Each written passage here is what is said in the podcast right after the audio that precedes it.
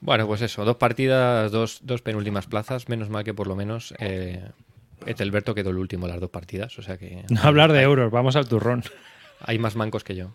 Ya sabéis que para hablar de Wargames tenéis el programa el lunes y aquí se habla de euros. Aquí vamos a hablar de euros. Yo- yo voy a hablar de euros, porque otra cosa. Pues yo ya me he jugado todo el All Green Alike. Estoy con la última campaña ya. ¿Sí? ¿Y qué tal? ¿Divertido? Sí, muy diferente, muy, muy Muy diferente. diferente. Qué guay, yo tengo, tengo un millón de ganas de jugar eso. Muy diferente. No hay líderes, tío. Entonces un turno se eterniza, ¿eh? Pero Aunque qué sean líderes hay, si está- estás en movilización ahí. Claro, claro. Que la peña se fue a ver la batalla de Bull Run. Sí, Sí, sí, en tren. Sí, sí, sí. Tren. En tren. Oh, Ahí vamos a ver esto. Como todos si en fuera la partido de fútbol. Todos en la campa, la familia de los que se estaban cascando, tío. Calino, tío, ¿y no te has ido a ver el campo de batalla con las gafas? Qué pesado, tío. Eres un- eres gafas, un tío. Joder, qué plaza. Así que yo, yo estoy deseando a ver si tengo las tardes ya libres y un día me acerco, macho, porque es que. Vais a flipar. Tú lo hiciste, ¿verdad, Roy? Tú lo probaste. Sí, sí, sí, sí. ¿A qué Yo mola? lo hice con un... Mola mogollón. Pues es yo lo pues, probé y es lo que dices tú, es que está es de putísima madre. O sea, te sientes como un Godzilla ahí, pero tú ves la- la- el campo de batalla.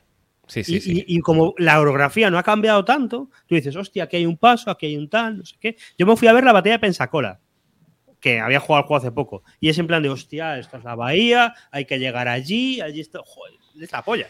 Yo el otro día me fui a varios esfuerzo- sitios, pero el, el que más me moló yo creo que fue el, el- el paso de Caserín. Porque claro, tú lo juegas y lo ves, ves los mapas, los relieves, pero tío, cuando te pones allí y ves el puto paso, ves la... Joder, es que mola un montón. Es que lo Por cierto, sí, sí era mierda en la pantalla, ¿eh? era mierda. Sí, no, tenía toda la pinta. Eh, A todo esto, que yo lo intenté, tío, pero creía que las gafas te descargabas el Google Earth. No, no, no, No. tienes que conectarlo al ordenador. Ya, pues mira, solo por eso ya sabéis que llevo pasando de hacer eh, mierdas de conectar al ordenador y tal, pasando. Pues te lo estás perdiendo, ¿eh? Porque Está guay, ¿eh? te Merece la digo. Calino, que tú además disfrutarías yéndote ahí a, a, a Harper Ferry.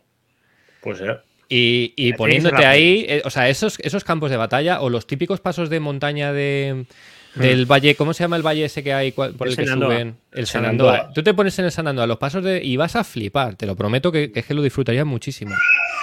Pero ¿cómo, cómo? A ver, por, por, por, por es- por decirme cómo es. O sea, yo me meto en Google Earth y pongo Bull Room 1. Y apareces No, en coño, Bull Room. tú- No, no, no, tú vas a pones la localidad, claro. Coño, pero la localidad, ¿cómo la localizas? O sea, quiero decir, yo sé dónde está Como, Roma. como pero- Google Maps. Como Claro. Google O Maps. sea, tienes que ir ahí al detalle de irte en el Mira, mapa acercando a. Despliegues el pueblo, te pillas las cities y te vas acercando y, y lo vas viendo. Vale, vale, vale. O sea, yo te digo, cariño, es que es la polla. Es como si fueras Godzilla y estuvieras allí. Porque eres enorme y vas viendo fotos y lo vas moviendo y tal. Y es la polla. Pero es ¿Y que eso es- es, es- es Google ver- Earth 3D o así o no? Claro, es 3D, es tridimensional, no es solo Sí. 360 grados, es tridimensional.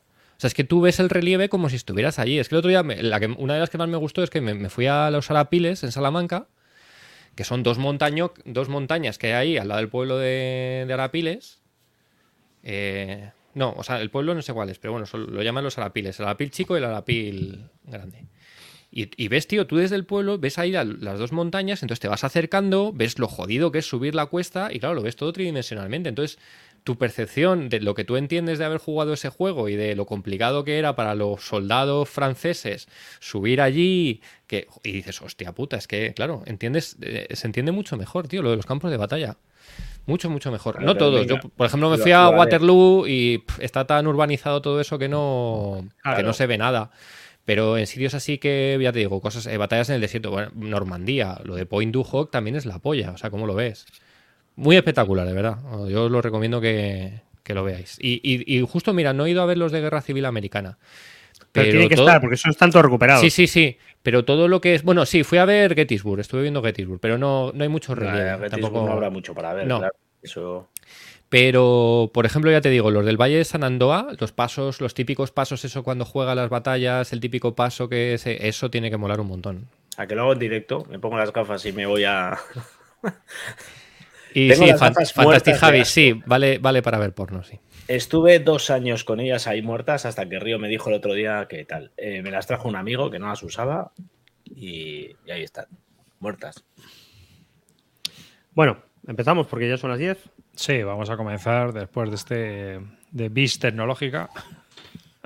pues nada, bienvenidos a todos y a todas esta noche aquí a Bisbélica, este programa sobre Wargames que vamos a dar comienzo a su número 37. Música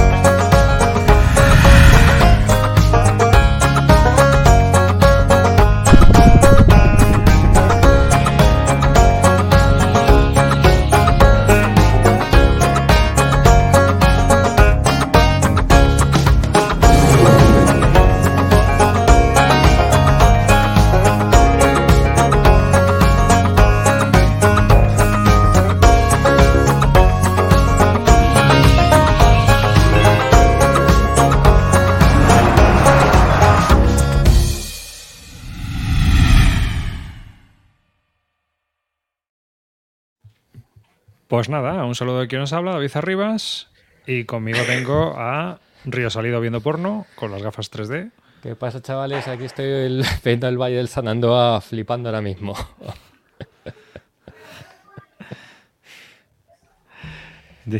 Calino. Hola chavales, venga, a todos los que no estéis en las bellota, pues aquí nos vemos. Hoy estaremos cuatro y el del bombo. Y Roy, Celacanto. Hola, saludos a todos. Sigo sin jugar a nada, absolutamente a nada, pero estoy clipeando como un machote. Cali esta mano me está quedando. Calino me va a contratar para ir al frontón. Vas a poder usar las gafas 3D para otras cosas también, entonces, ¿no? ¿Qué estás clipeando ahora? Pues no, estoy con el Combat Commander clipeándolo. Mm, Por, por pasar el rato, mientras me pongo una serie. Pues muy bien. Pues nada, pues eh, Combat Commander ya eh, dentro de poco saldrá el Pacífico, también eh, ya de Debir en español. Sí, Bueno, lo están preparando. Todavía queda, le quedará un poquito, sí. Le quedará, le quedará, pero bueno, está anunciado en el, en el propio folleto ya de, de las instrucciones, así que guay. ¿Cu- ¿Cuántas sesiones te quedan de, de- Pues de quedan la dos. academia? Queda la, que, la de la semana que viene y, y dentro de 15 días otra más que es la que vamos a hacer con el editor. Y últimamente, por si alguien los quiere ver, estoy subiendo vídeos con el briefing de, de cada escenario y bueno, no están quedando mal. Estoy ahí haciendo mis pinitos de, de vídeo. Y, y- y guay. A ver, ha bajado un poquito la participación, pero, pero seguimos siendo 15 salas o así. Y, y muy divertido. Bueno, que bajó, bajó en el último, pero yo creo que también por las circunstancias, ¿no? Claro, entre las circunstancias, el parón ambiental es normal. Y aparte, esto siempre pierde un poquito de fuelle. Pero bueno, sigue habiendo muy buen rollo y mucha gente. ¿eh? Está, está guay. No, la verdad es que se ha creado una buena dinámica, ¿no? Mm.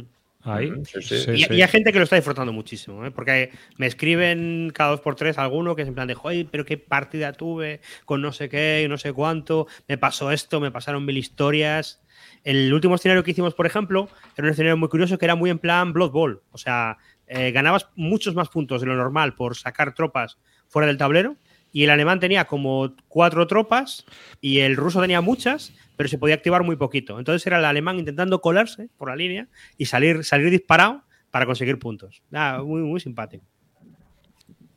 Pues está guay.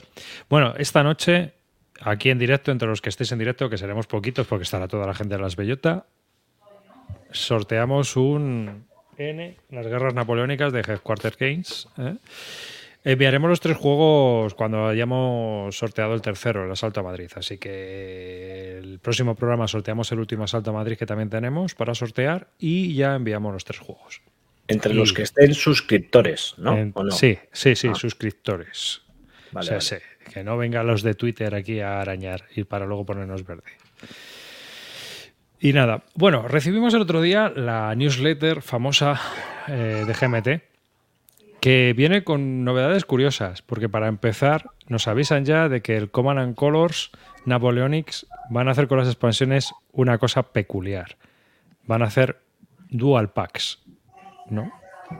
porque han decidido que sale ya muy costoso meter toda la madera que trae cada uno de los juegos y que eh, van a reducir eh, el número de bloques necesarios, todos los que sean redundantes, y que van a y que van a a eso, a publicar cada uno de los juegos pues de dos en dos o, de tres en tres, no sé, depende cómo lo crepa. ¿Tú lo miraste, Estela, Roy? Sí, creo que son van a sacar todas las expansiones en tres volúmenes. Más oh, yo creo que mucho mejor, ¿eh? porque estas cosas, aunque temáticamente tenían sentido sacarlas así y sacabas de una en una, luego para reeditarlas yo creo que es mejor, ¿no? Porque si te interesa el juego, te da igual tener dos escenarios nuevos que 24. Hmm. Y lo que van a hacer es racionalizar, van a comprimir bloques para hacer que bloques que quedaban redundantes entre los dos, pues queden, queden juntillos. Creo que van a hacer dos expansiones con todo y una con Sí, el aparte. cinco, cinco, los cinco volúmenes lo van a hacer en dos cajas Mm. para reducir también el número de, ayudas, contest, eh, los tiles necesarios de terreno. Y lo mismo van a hacer con el 6 y el 7 que lo van a sacar junto. El, Epic Battles y el General Marshals and Tacticians lo van a sacar todo junto. ¿Creéis que lo hacen porque le estaba esperando a que Carte hiciera toda la colección? A que sacara el, a que sacara el vis a vis. Eso Sí. es. Claro, pues ahora que ya lo tiene, pues, pues ya está. A ver, yo creo que también que esto es mejor para cuando De Beer si se pone a reeditar expansiones de, de esto o, No. o Do It. Do it. Sí, sí, pero De Beer con el Ancients, que va a ser lo mismo. El Ancients acabarán haciendo lo mismo también. Hmm. Porque esto es por los costes de la madera que a GMT se le está disparando. Y, y es general, ¿eh? El otro día oí que también que a, a Do It se le estaba disparando el problema para el, El Rommel para el Desert. Rommel.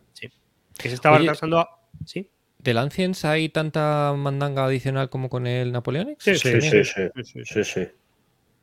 Sí, sí. Hay un montón de módulos. Los que no tienen así todavía son el Medieval y el Samurai Battles. En GMT, porque luego, como este sistema tiene tantos juegos, tienes el de la Revolución Americana, el de la Guerra Civil, el de. Pff, o sea que será por, por Command and Colors. Madre mía. El del espacio en lo de los plásticos, este de PSC. El de Juego de Tronos, el de, El de Juego de Tronos. el Battlelord, el. O sea que será por, por cacharros. Hmm. Luego había una cosa que me ha llamado mucho la atención, que es la página esta Rally de Troops, que se está poniendo muy de moda porque están sacando varios de los juegos de GMT en digital. Entonces, eh, pues si ve, po- eh, ¿qué, qué tiene de bueno? Pues que puedes jugar en el iPad, por ejemplo, a Neski, ¿no? Bueno, Nesky. Nesky- Nesky es el siguiente que estaban preparando, Sí. pero todavía no ha salido. ¿vale? Ya, ya, ya, pero bueno, que tío, vas a poder jugar al Neski en el iPad. O sea que... Yo, yo últimamente que, que no juego a nada, todo lo que estoy jugando es el Rally de Troops. Y bueno, está guay porque hay juegos que, que nunca pude jugar y que ahí los voy a poder jugar. Por ejemplo, el, el Rommel, precisamente. Un Hmm. día me voy a leer las reglas y voy a empezar a jugar. Y ahora, la semana pasada estaba hablando de que jugaba al, al 300 y al. Y al, y al, eh, está Soros Tripoli. Al Sol of Tripoli. Y ahora he empezado con el Crusader Rex, que es un juego que Volko siempre Ah, sí. dijo que, que estaba guay. Y dije, bueno, pues a ver, a ver qué es lo que tiene. Está chulo, ¿eh? A mí me gusta. Sí, sí, a ver, No- no, tengo todavía como para analizarlo, pero me parece que está guay. ¿No os pasa que, que- a a mí me pasa mucho que cuando estos juegos pasan en digital, eh, para mí Sí. pier- terminan perdiendo interés?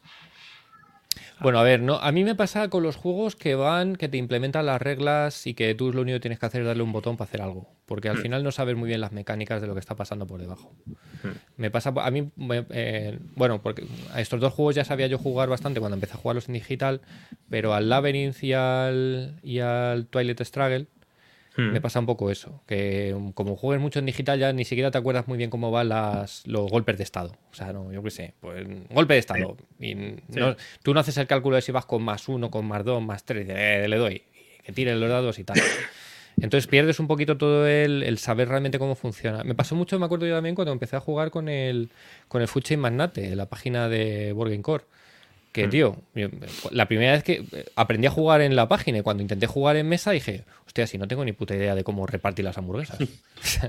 Como lo hacía todo la máquina, digo, Claro. ni puta idea de cómo se hace esto.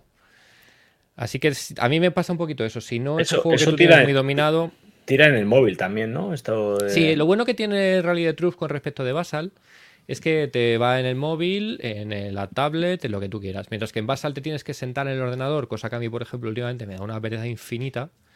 eh, pues en el móvil es muy fácil, porque entras, haces tu. Pasa como con Board Core para jugar al. Últimamente, por ejemplo, yo estoy jugando mucho al, al Virsindas Volk. Y es que es muy fácil. Es que estás ahí en la cama, eh, te toca, hostia, lo coges, pim, pim, haces un movimiento y lo mandas. Sin embargo, en Basal, pues ya tienes que encender el ordenador, sentarte y te puede Y dar mucha más pereza. Y tienes que entrar en las reglas, porque en Basal no, no suele haber ayuda. Sí, El Rommel está también ya. sí, Sí, sí. sí, sí. sí. Mira, pues Sí, ahora mismo en ahí. Rally de Troops, espera, mira, ponemos Pues la está el, el Wilderness War. el Wilderness War, está el Rommel in the Desert, el Crusader Rex, el 300, el, el Source of El Richard III, creo. el Ricardo III, Pax Pamir. Ah, Pax Pamir también y Hammer of Scott, sí. Es una buena selección, ¿eh? Sí, está guay. Me metí el otro día porque me parecía bastante muy curioso y hay un, hay un servidor de Discord de Ah, Rally de Troops. ¿Por esto me- has jugado al Source, Roy? Sí. Sí. Ah, creía que lo habías jugado en mesa. Vale, vale, vale. vale. No, no. Sí, es verdad. Comentaste además que tú no lo habías visto en mesa, es verdad. No, que en mesa tiene que estar mucho mejor este juego. De hecho, pierde aquí en Rally de Troops. Pues me metí en el Discord de esta gente.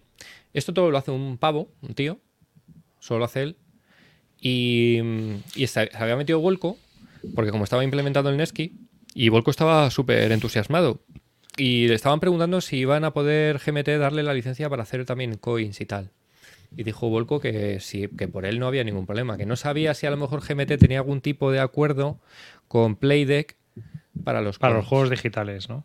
No, no para todos, porque ahí hay juegos de. Allá hay juegos de GMT, ¿vale? Está Ya. Wilderness War, Sí. Lo que pasa es que yo creo que Playdeck debido de llegar a algún tipo de acuerdo con GMT global, decir, bueno, pues mira, los coins, eh, estos, el, el Twilight Struggle, los que sean tal, estos me los dejas a mí que los voy yo sacando eh, por, en Playdeck con la aplicación. Pero claro, es que en lo que este tío se ha programado ocho juegos, los de Playdeck han tardado tres años en sacar el Labyrinth. Hmm. Entonces, claro. Claro, ya. Lo que pasa es que el Labyrinth se puede jugar con inteligencia artificial. Y esto tiene Bueno, lo de siempre- inteligencia artificial. Vale, ya, entre comillas. de aquella manera. Pero De aquí. manera. Pero aquí, pues tienes No, que. claro, es eso un es para jugar de con- basal avanzado. Exactamente, es para jugar con alguien. Es un. Lo que pasa es que sí que te implementa las reglas, mientras que el Basal no lo hace. Aquí todo lo que es el- los cálculos que te tenga que hacer o, o- o si hay un fase de mantenimiento, te lo hace la aplicación. O sea, no hay, no hay opción de un solo jugador, ¿no? No, No. no. Aquí tiene que ser jugando contra alguien. Vale. Claro, si es para eso, para jugar de forma digital.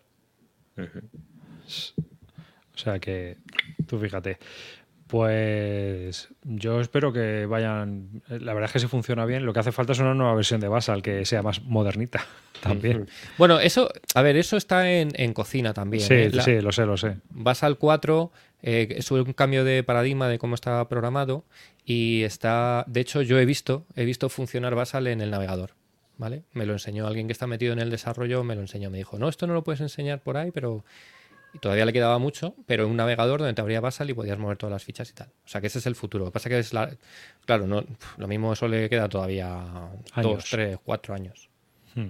Pero el futuro de Basal es que corra en quitar Java, básicamente, y hacerlo una aplicación web. Una aplicación web. Lo que pasa es que eso necesita de un servidor y eh, al final todos los servidores tienen costes. Para los que no tenemos ni idea, ¿qué, qué implicaciones tiene? Que se puede Que también desde. Que Que será de puede- pago. No, no, bueno, eso O no. habrá Yo- donaciones y no, cosas así. No, lo- yo lo creo que sobre todo es que tú te tendrás que montar. Si quieres jugar, seguramente necesitarás un ordenador que corra el servidor. ¿Vale? Y luego ya tu cliente, o sea, tú tendrás tu ordenador, tu proceso de Basal corriendo, y luego ya en tu portátil, eh, laptop, eh, iPad de tu Mm. casa, pues te podrás conectar a tu servidor que estará corriendo en tu. Hablo de. No tengo ni idea, ¿eh? esto no, yo no lo he hablado con ningún. Porque mí a solo me día de hoy enseñaron en- Basal, Basal solo tiene en PC, ¿no? No hay opción de la Microsoft no. web- esta No, que sí no. va, ¿no? Hay una que sí, No, ¿no? porque es Java. No, Basal es Java y funciona en cualquier ordenador, ¿vale? El problema Vale, está pero no, en... en tablets no. No. Bueno, en, en tablets Windows sí funciona. Eso iba a decir, en las Windows. En las Windows Pero- Surface. Pero, pero en las de Mac no funciona. Vale. Pero bueno, el futuro de, de Basal es quitarse de Java de en medio y, y que sea una aplicación web. Ya os lo digo. Pues nada, luego anunciaron P500. Ujú. Aquí tenemos uno para Río de los sencillos, el Neswar Irán. Sí, sí, a mí este más me pone, me pone palote, sí. A ver, tío, ya te digo, ¿eh? Mira, voy a empezar, de hecho, el, el- el domingo, a raíz de que eh, acaba de salir la, la reimplementación, bueno, no reimplementación, la segunda edición del Network Poland, que lo comentamos yo creo que la- las- el programa pasado, Mm. pues lo dejé caer el otro día en el club si alguien se animaba a montar partida. Y había un par de interesados, pero que no sabían jugar, y este domingo hago monto una academy presencial en el club eh, para enseñar a jugar al sistema. Y nada, si les mola montaremos un Poland. Ujú. Y nada, este de- con respecto a lo que es el resto de la serie es un poco distinto porque mm, normalmente en todos los juegos de la serie los aliados, los americanos, están a la defensiva, digamos que les, les atacan y dicen, uy, que nos han atacado, que nos han pillado en bragas y los americanos se tienen que movilizar, ir a defender, ¿vale? Este es al revés, los malos, los beligerantes son los americanos. Son, los que saco, invaden, ¿no? son los que invaden Irán. Entonces, bueno, es un poquito cambio de lo que es el- la idea de, de los juegos hasta ahora en cuanto al tema de, de bandos, ¿no? Que siempre los americanos eran los defensores y los agresores eran los malvados eh, comunistas. Y aquí pues ha cambiado la película. A mí Claro, sí me parece, me parece Nos están preguntando el peso del juego. Bueno, pues con todo el Mucho. tomate, que es con lo que mola, está casi a tope en, en la- en el nivel de GMT. Así que ahí lo tenéis, a tope. Pero vamos. Es Mandanga- brutal. mandanga dura. Sí. Sí. Luego el otro, el siguiente que anunciaron es Churrera Levian Campaign, ¿no? Que es ya los bizantinos. Selhut. eh, Bizantio asediada. Esto ya es otro de los juegos de Levian Campaign. Este es el. Este, bueno, después del de Paco, es, tampoco es de Volco. Que el de Paco también ha, saqui- ha sacado por la portada esta semana. Sí, ahora lo veremos. Pero bueno, mm, esto es contra el- turcos contra romanos, ¿no? Viene a ser esto, que es la parte de Anatolia cuando llegaron los turcos la primera vez. Ah, ¿no, ¿no llega a Bizancio esto? No, es solo es, es el, el primer, eh, la primera campaña, me parece, el siglo XI. Es el siglo XI. No es- Como lo vende como Byzantium Besieged. No, pero no son. Son selúcidas.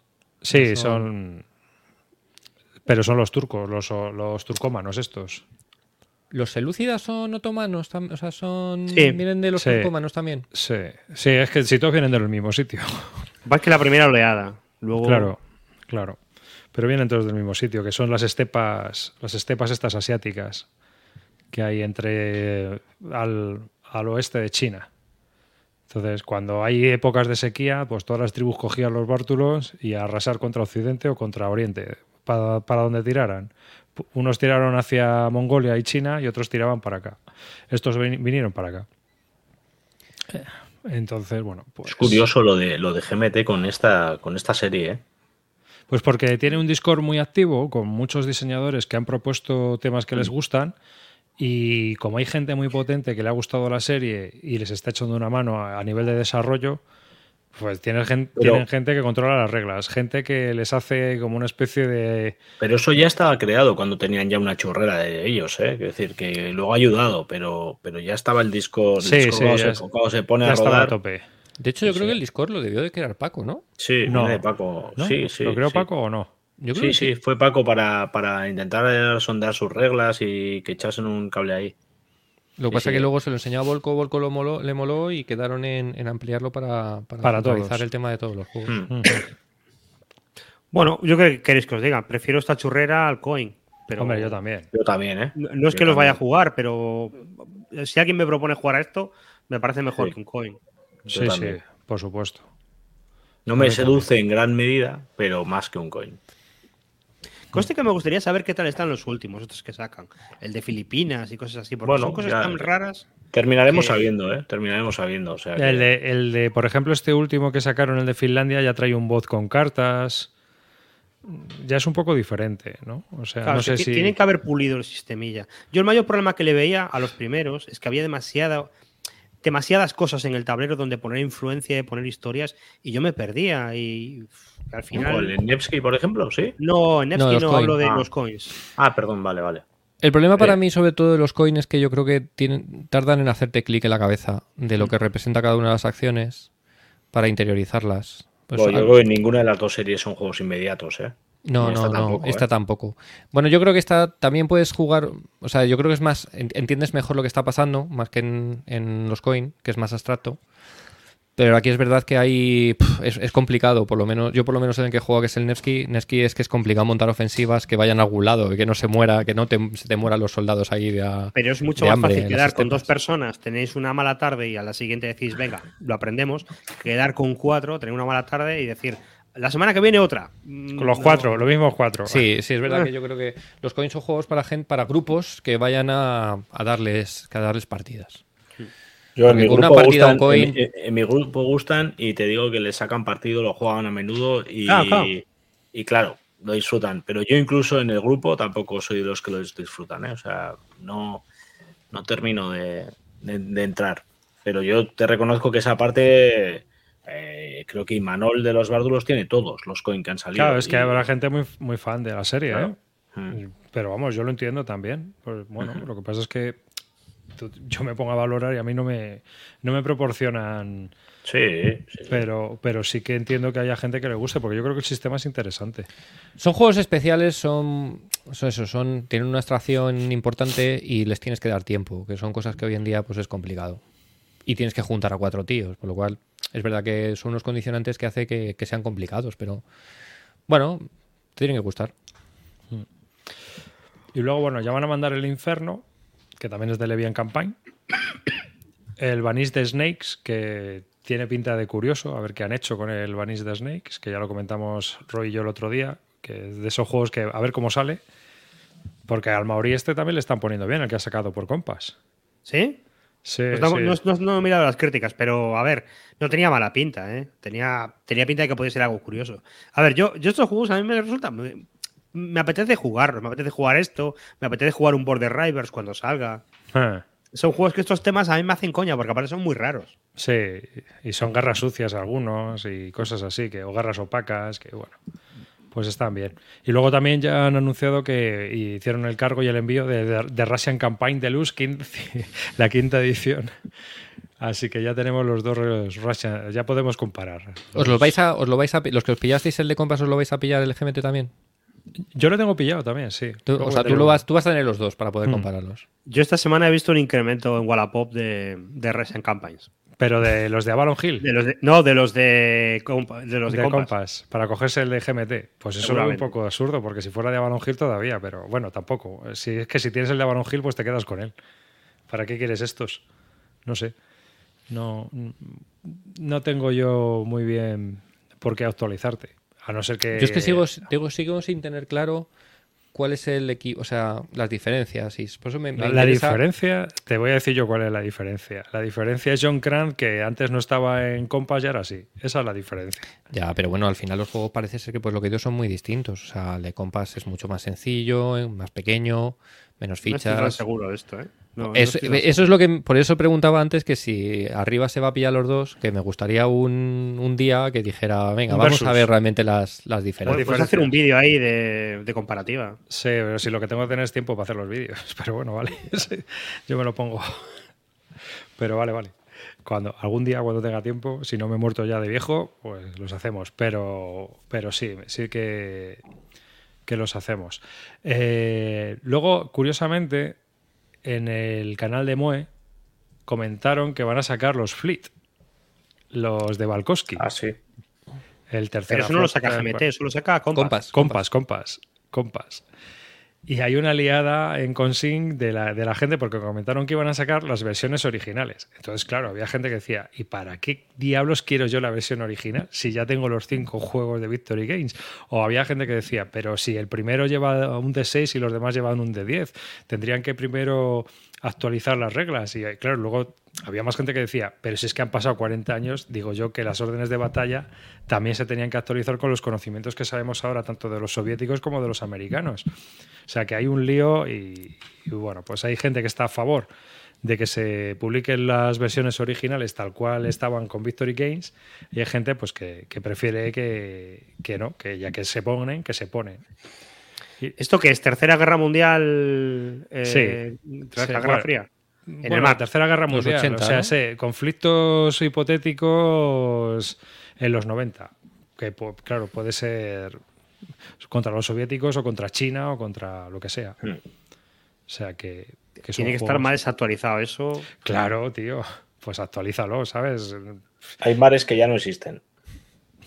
Países que ya no existen. esto. No, joder, pero yo siempre, por lo- yo no, no sé nada de la serie, pero he oído que, que ha habido una comunidad aparte de los Sí, por eso encima. que lo ha mantenido, que lo ha mantenido muy vivo, ¿no? Y entonces, bueno, pues qué menos que por lo menos a lo mejor coger lo que haya podido trabajar esa comunidad e integrarlo. No sé. Claro.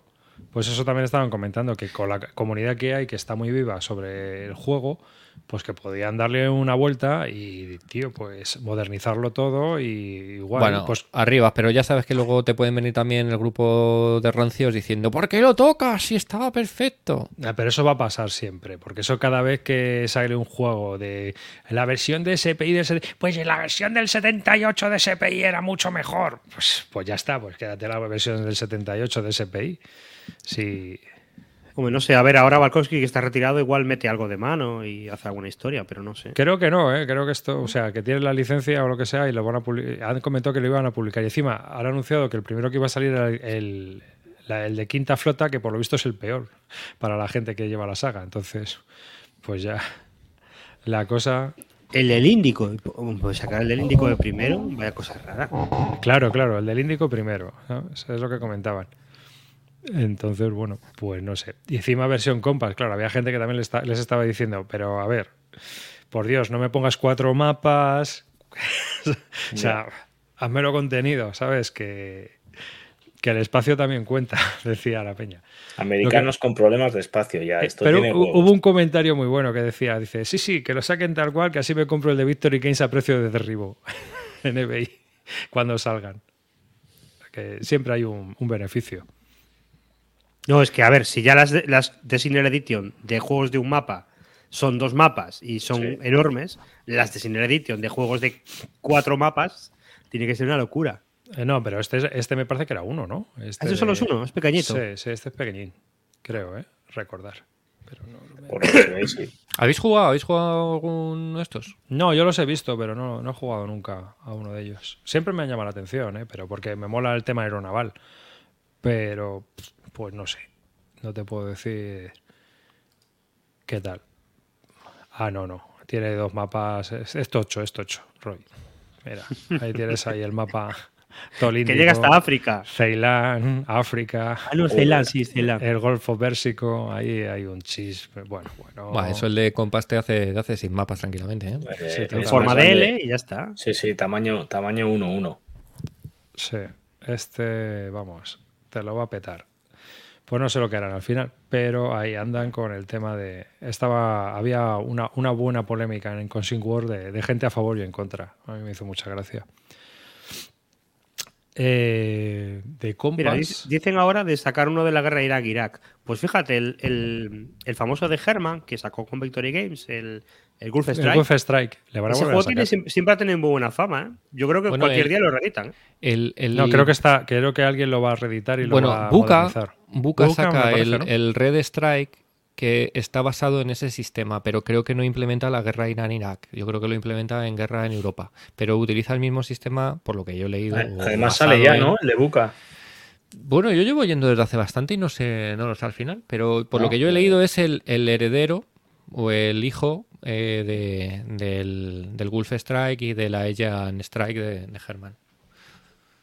Cogiendo el sistema y modernizarlo, modernizándolo, pero creo que lo que implementa es Europa, la eh, guerra en Europa. De La Buka ha salido el. Task Force. Mm. Pero son 100 pavazos. Como todo lo que hace Buca últimamente, ¿no? Y la Ya. pregunta es: ¿por qué Task Force y no Pacific War? ¿No? Ya que te metes. Creo que es muy sencillito el, el- Por el eso. Task Force. Sí, es un, es un filler comparado con el otro. Sí, lo que leí decían eso. Yo no he jugado ni sé nada, pero parecía un filler. Tenía pinta de filler. Eh, El otro día, eh, creo que era de este juego, eh, vi una queja de alguien que decía, bueno, eh, ponía una foto de las hojas de ayuda y eran, estaban en, en cartulina gorda. Ah, sí. Gorda, gorda. Sí, sí. Entonces era un taco así enorme diciendo, estas son las cinco hojas de ayuda, todo lo que ocupan. Ya. Joder, si eso, vale, que quieras hacer calidad es guay, pero ¿no me puedes poner las putas hojas de ayuda en papel y rebajarme 10 pavos el precio en PvP? Decir, ¿para qué quiero una cartulina así de gorda con la- para una hoja de ayuda? Cartón, cartón, ¿no? Era Sí, cartón, cartón, o sea, no, no, cartón, cartón, cartón duro. No, más para un juego de estos sencillos que tampoco. El primer escenario es Pearl Harbor, por lo que estoy viendo. Sí, pero además es que, mira, no tienes ni hexágonos. Ya. O sea, es un poco como el. o sea, yo lo veo como un filler de, de Wargames, no lo sé. Hombre, el, el diseño es precioso porque está en japonés, en inglés, las letras, los kanjis. O sea, está chulísimo. Se ve súper chulo el juego. La verdad es que busca todo lo que es de diseño. Sí, todo lo que hace de diseño es una maravilla. O sea, es alucinante. Está Pero todavía no ha sacado un juego bueno, ¿eh? Bueno, Bueno, no sé, el Donnerslat ese no sé qué tal estará. El, el bueno es el Nat Paris. El ser. Paris, sí, puede, Puede ser, ser. eh, puede ser. Ese es el bueno. es el bueno. Tienes que pillártelo y comprobarlo por ti mismo para hablarlo aquí en, en, en Bisbélica. Ya sabes que estuve a punto, estuve a punto, pero me vine, me El vine momento abajo. pasó. Ya, me vine ya- abajo. Se, aj- se jorobó. Puede Se venir un mal día y, y necesitarlo. Sí, bueno. Y una cosa que os quería comentar, porque el otro día comentaba, cuando estuve haciendo el, el programa de Bis, Bis Lúdica sobre las tendencias, que era el- el- la desviación hacia temas no históricos en el euro. Es decir, hemos dejado del colonialismo, hemos dejado temas que pueden ser criticables por las redes sociales o que pueden dar mucho bombo, mucho pábulo a la crítica. Y acordémonos de GMT que tuvo que sacar del P500 hace ya tiempo el de la colonización de África, que, que el tema, pues bueno, pues era el que era y, y hubo muchas quejas y, y lo quitaron. Y estaba yo viendo ahora, no, no quiero hablar de eso, pero sí de que el subidón que están pegando los juegos de Wargames también de- del espacio, ¿no? Porque tenemos el coin del espacio, el Red, el Red de Rebellion este, y es que tiene 2.500 preórdenes. O sea, está, tiene 2.500 reservas el juego ese. O sea, yo creo que es uno de los juegos más reservados en GMT. Y me gustaría preguntaros cómo lo veis vosotros. Si creéis que el tema espacial o el tema ciencia ficción se, también se está imponiendo en los wargames, sobre todo genéricamente, ¿no? O sea, que a- también esté atrayendo un público que, que ahora se siente atraído por el tema de la ciencia ficción más que antes. Y también el, el juego este de Battlefield, el, Ah, sí, ese lo está el de viaje se lo petó. Fue una locura. El, de- sí, el A ver, yo creo, creo simplemente que, que lo que pasa es que esos juegos atraen a un público mayor, porque hay gente que los temas históricos no le gustan y que es un público mayor que, que el normal. Y GMT es una editorial que es tan importante que tiene proyección fuera del mundo del wargame. Entonces, en cuanto sacan un juego que no es así, la gente se interesa. A ver, yo creo que generacionalmente, un poco los, los jugadores ahora de estos juegos, que son los que tenemos 45 o 50 palos, somos generaciones que hemos crecido también con Star Wars, con Star Trek. ¿No? El tema de la ciencia ficción yo creo que la hemos vivido generacionalmente bastante. Entonces yo creo que, bueno, pues es un... Saben a lo mejor el target, ¿no? Y, saben que es una cosa que, que, a este tipo de jugador pues también le, le llama y que a, a la mayoría de los jugadores a lo mejor que pueden estar comprando sus juegos también les pone palote Star Wars, le pone palote Star Trek y, y hacen sus movidas del espacio. No sé, yo... Bueno, es que luego hay un montón de juegos del espacio realmente que a lo mejor no los metemos dentro del tema de los wargames históricos, ¿no? Pero claro, es, es el eterno debate. El, el Warhammer 40.000 y todas estas mierdas, ¿es wargame, no es wargame? Eh, porque ahí tienes ciencia ficción para aburrir, ¿no? Sí, pero es que lo es. Claro que es. Es un Sí. wargame. es un conflicto armado. Sí, pero aquí no hablamos de ello. Es decir, Ya, pero Podemos- porque no le damos. pero podemos no, decir que, que la palabra lo puede definir, pero realmente son mundos separados. Y lo que juega, la gente que juega a unos no juegan a los Porque, otros. porque Entonces, son para mí, miniaturas. no- puede que no se pero, llamen- pero no, por el pero- metajuego. Por, el por lo que sea, pero la gente que juega. Lo que es diferente es el metajuego. Río. Es que lo que es diferente Claro, es el metajuego. claro. Yo estoy con arribas ahí. Si, si tú juegas Warhammer, probablemente solo juegues a Warhammer, o casi solo juegues a Warhammer, que es lo que suele pasar en estos casos. Entonces no te da para meterte en una campaña de un... No, Bueno, y porque el lo pinta las minis. Claro, o sea, claro. es que tú, tú estás mirando a lo mejor desarrollo, juegos de mesa, no sé qué, pero un, un tío que juega miniaturas, pues se compra libros de ejércitos de los uniformes, que está mirando los colorines, cómo pintar esto. A veces se compra una mini solo para pintarla porque quiere tener una mini de 54 milímetros de tal tropa. Es otro rollo, ¿eh? hay un metajuego diferente. Tú te compras una, una chisma para cortarle esquinitas, Que sí, sí, te pillas es- unas es- bandejitas de plástico, unas pinzas. Yo, es otro yo- rollo. yo diría que aunque son war- ambos son wargames, independientemente de que sean eh, eh, de ciencia ficción o, o clásicos o tal, lo que quieras, eh, eso es lo de menos, creo que son hobbies diferentes. O sea, el que Sí, está exacto. orientado hacia, un, hacia miniaturas tiene unas... eh, busca algo que no busca el que juega al cartoncito. Eso es a lo que voy, es decir, aunque compartan nombre, eh, no comparten afición, no comparten Mm. medios. Si tú tienes un programa como el nuestro o los otros programas que pueda haber de Wargames, no se hablan de miniaturas. Si hay programas de miniaturas, no hablan de tablero. Es decir, yo creo que son dos. Lo Son curiosamente, llamándose diferentes. igual, son dos, son dos cosas totalmente distintas. Ojo, por ejemplo, en el club hay muchísima gente que juega a figuras que también juega a, a tablero. ¿eh? Eso y los ves un día ¿eh? en un sitio o en otro en otro. Pero yo, por ejemplo, ves los medios que hay, los podcasts, los, y, y no se mezclan, son muy especializados, ¿no? Tienes tu podcast de, de figuras o de Warhammer y tu podcast de cartoncito. Hay también una razón para eso. Normalmente, si empiezas a diversificar, ye- tu audiencia se reduce. ¿eh? Es lo que hablábamos de la LEA el otro día, ¿os acordáis? Yo es que creo que no, eh, puedes darle, pero creo que no, no estarías profundizando mucho en ninguno de los dos hobbies si, si juegas a ambos. ¿eh? No, no, pero mira, en el club, por ejemplo, hay gente que juega a los dos y juega a juegos duros en los dos lados. Mm.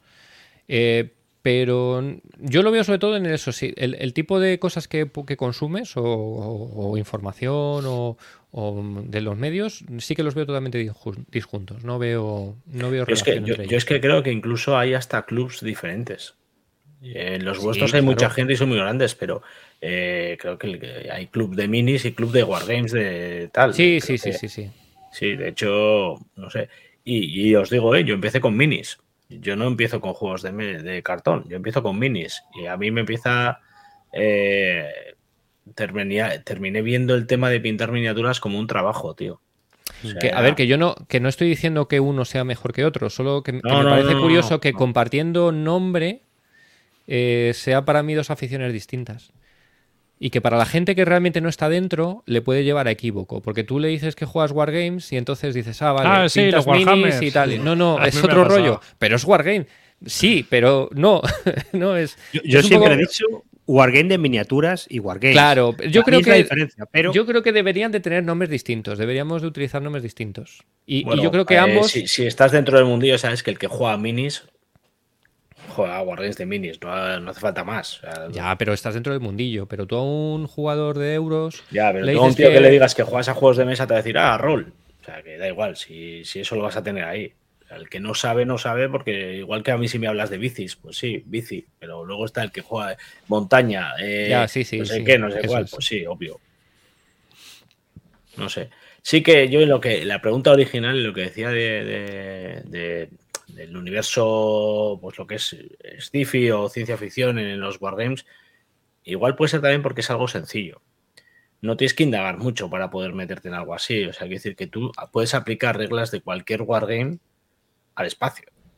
Básicamente, eh, no tienes que no tienes que asociarte a nada histórico, no tienes que no tienes nada en lo que tengas que agarrarte o apoyarte para ser fiel a lo que quieras representar y eso también ayuda para empezar a diseñarlo. Luego, lo que dice eh, Río también estoy de acuerdo. O sea, creo que es algo que te llama fácilmente. Hay gente que todo lo que sea eh, espacial ya directamente le, abre- le llama y le incentiva. Pero no creo que haya tanto. O sea, creo que nos llama más la atención los que salen, porque salen un poco, pero de- de nuestra zona de confort, porque estamos habituados a ver Normandía o Maja, eh, yo qué sé, guerra de secesión o lo que quieras, pero no creo que haya tanto. O sea, si comparamos cualquier eh, eh, periodo, creo que encontramos mucho más que del tema espacial.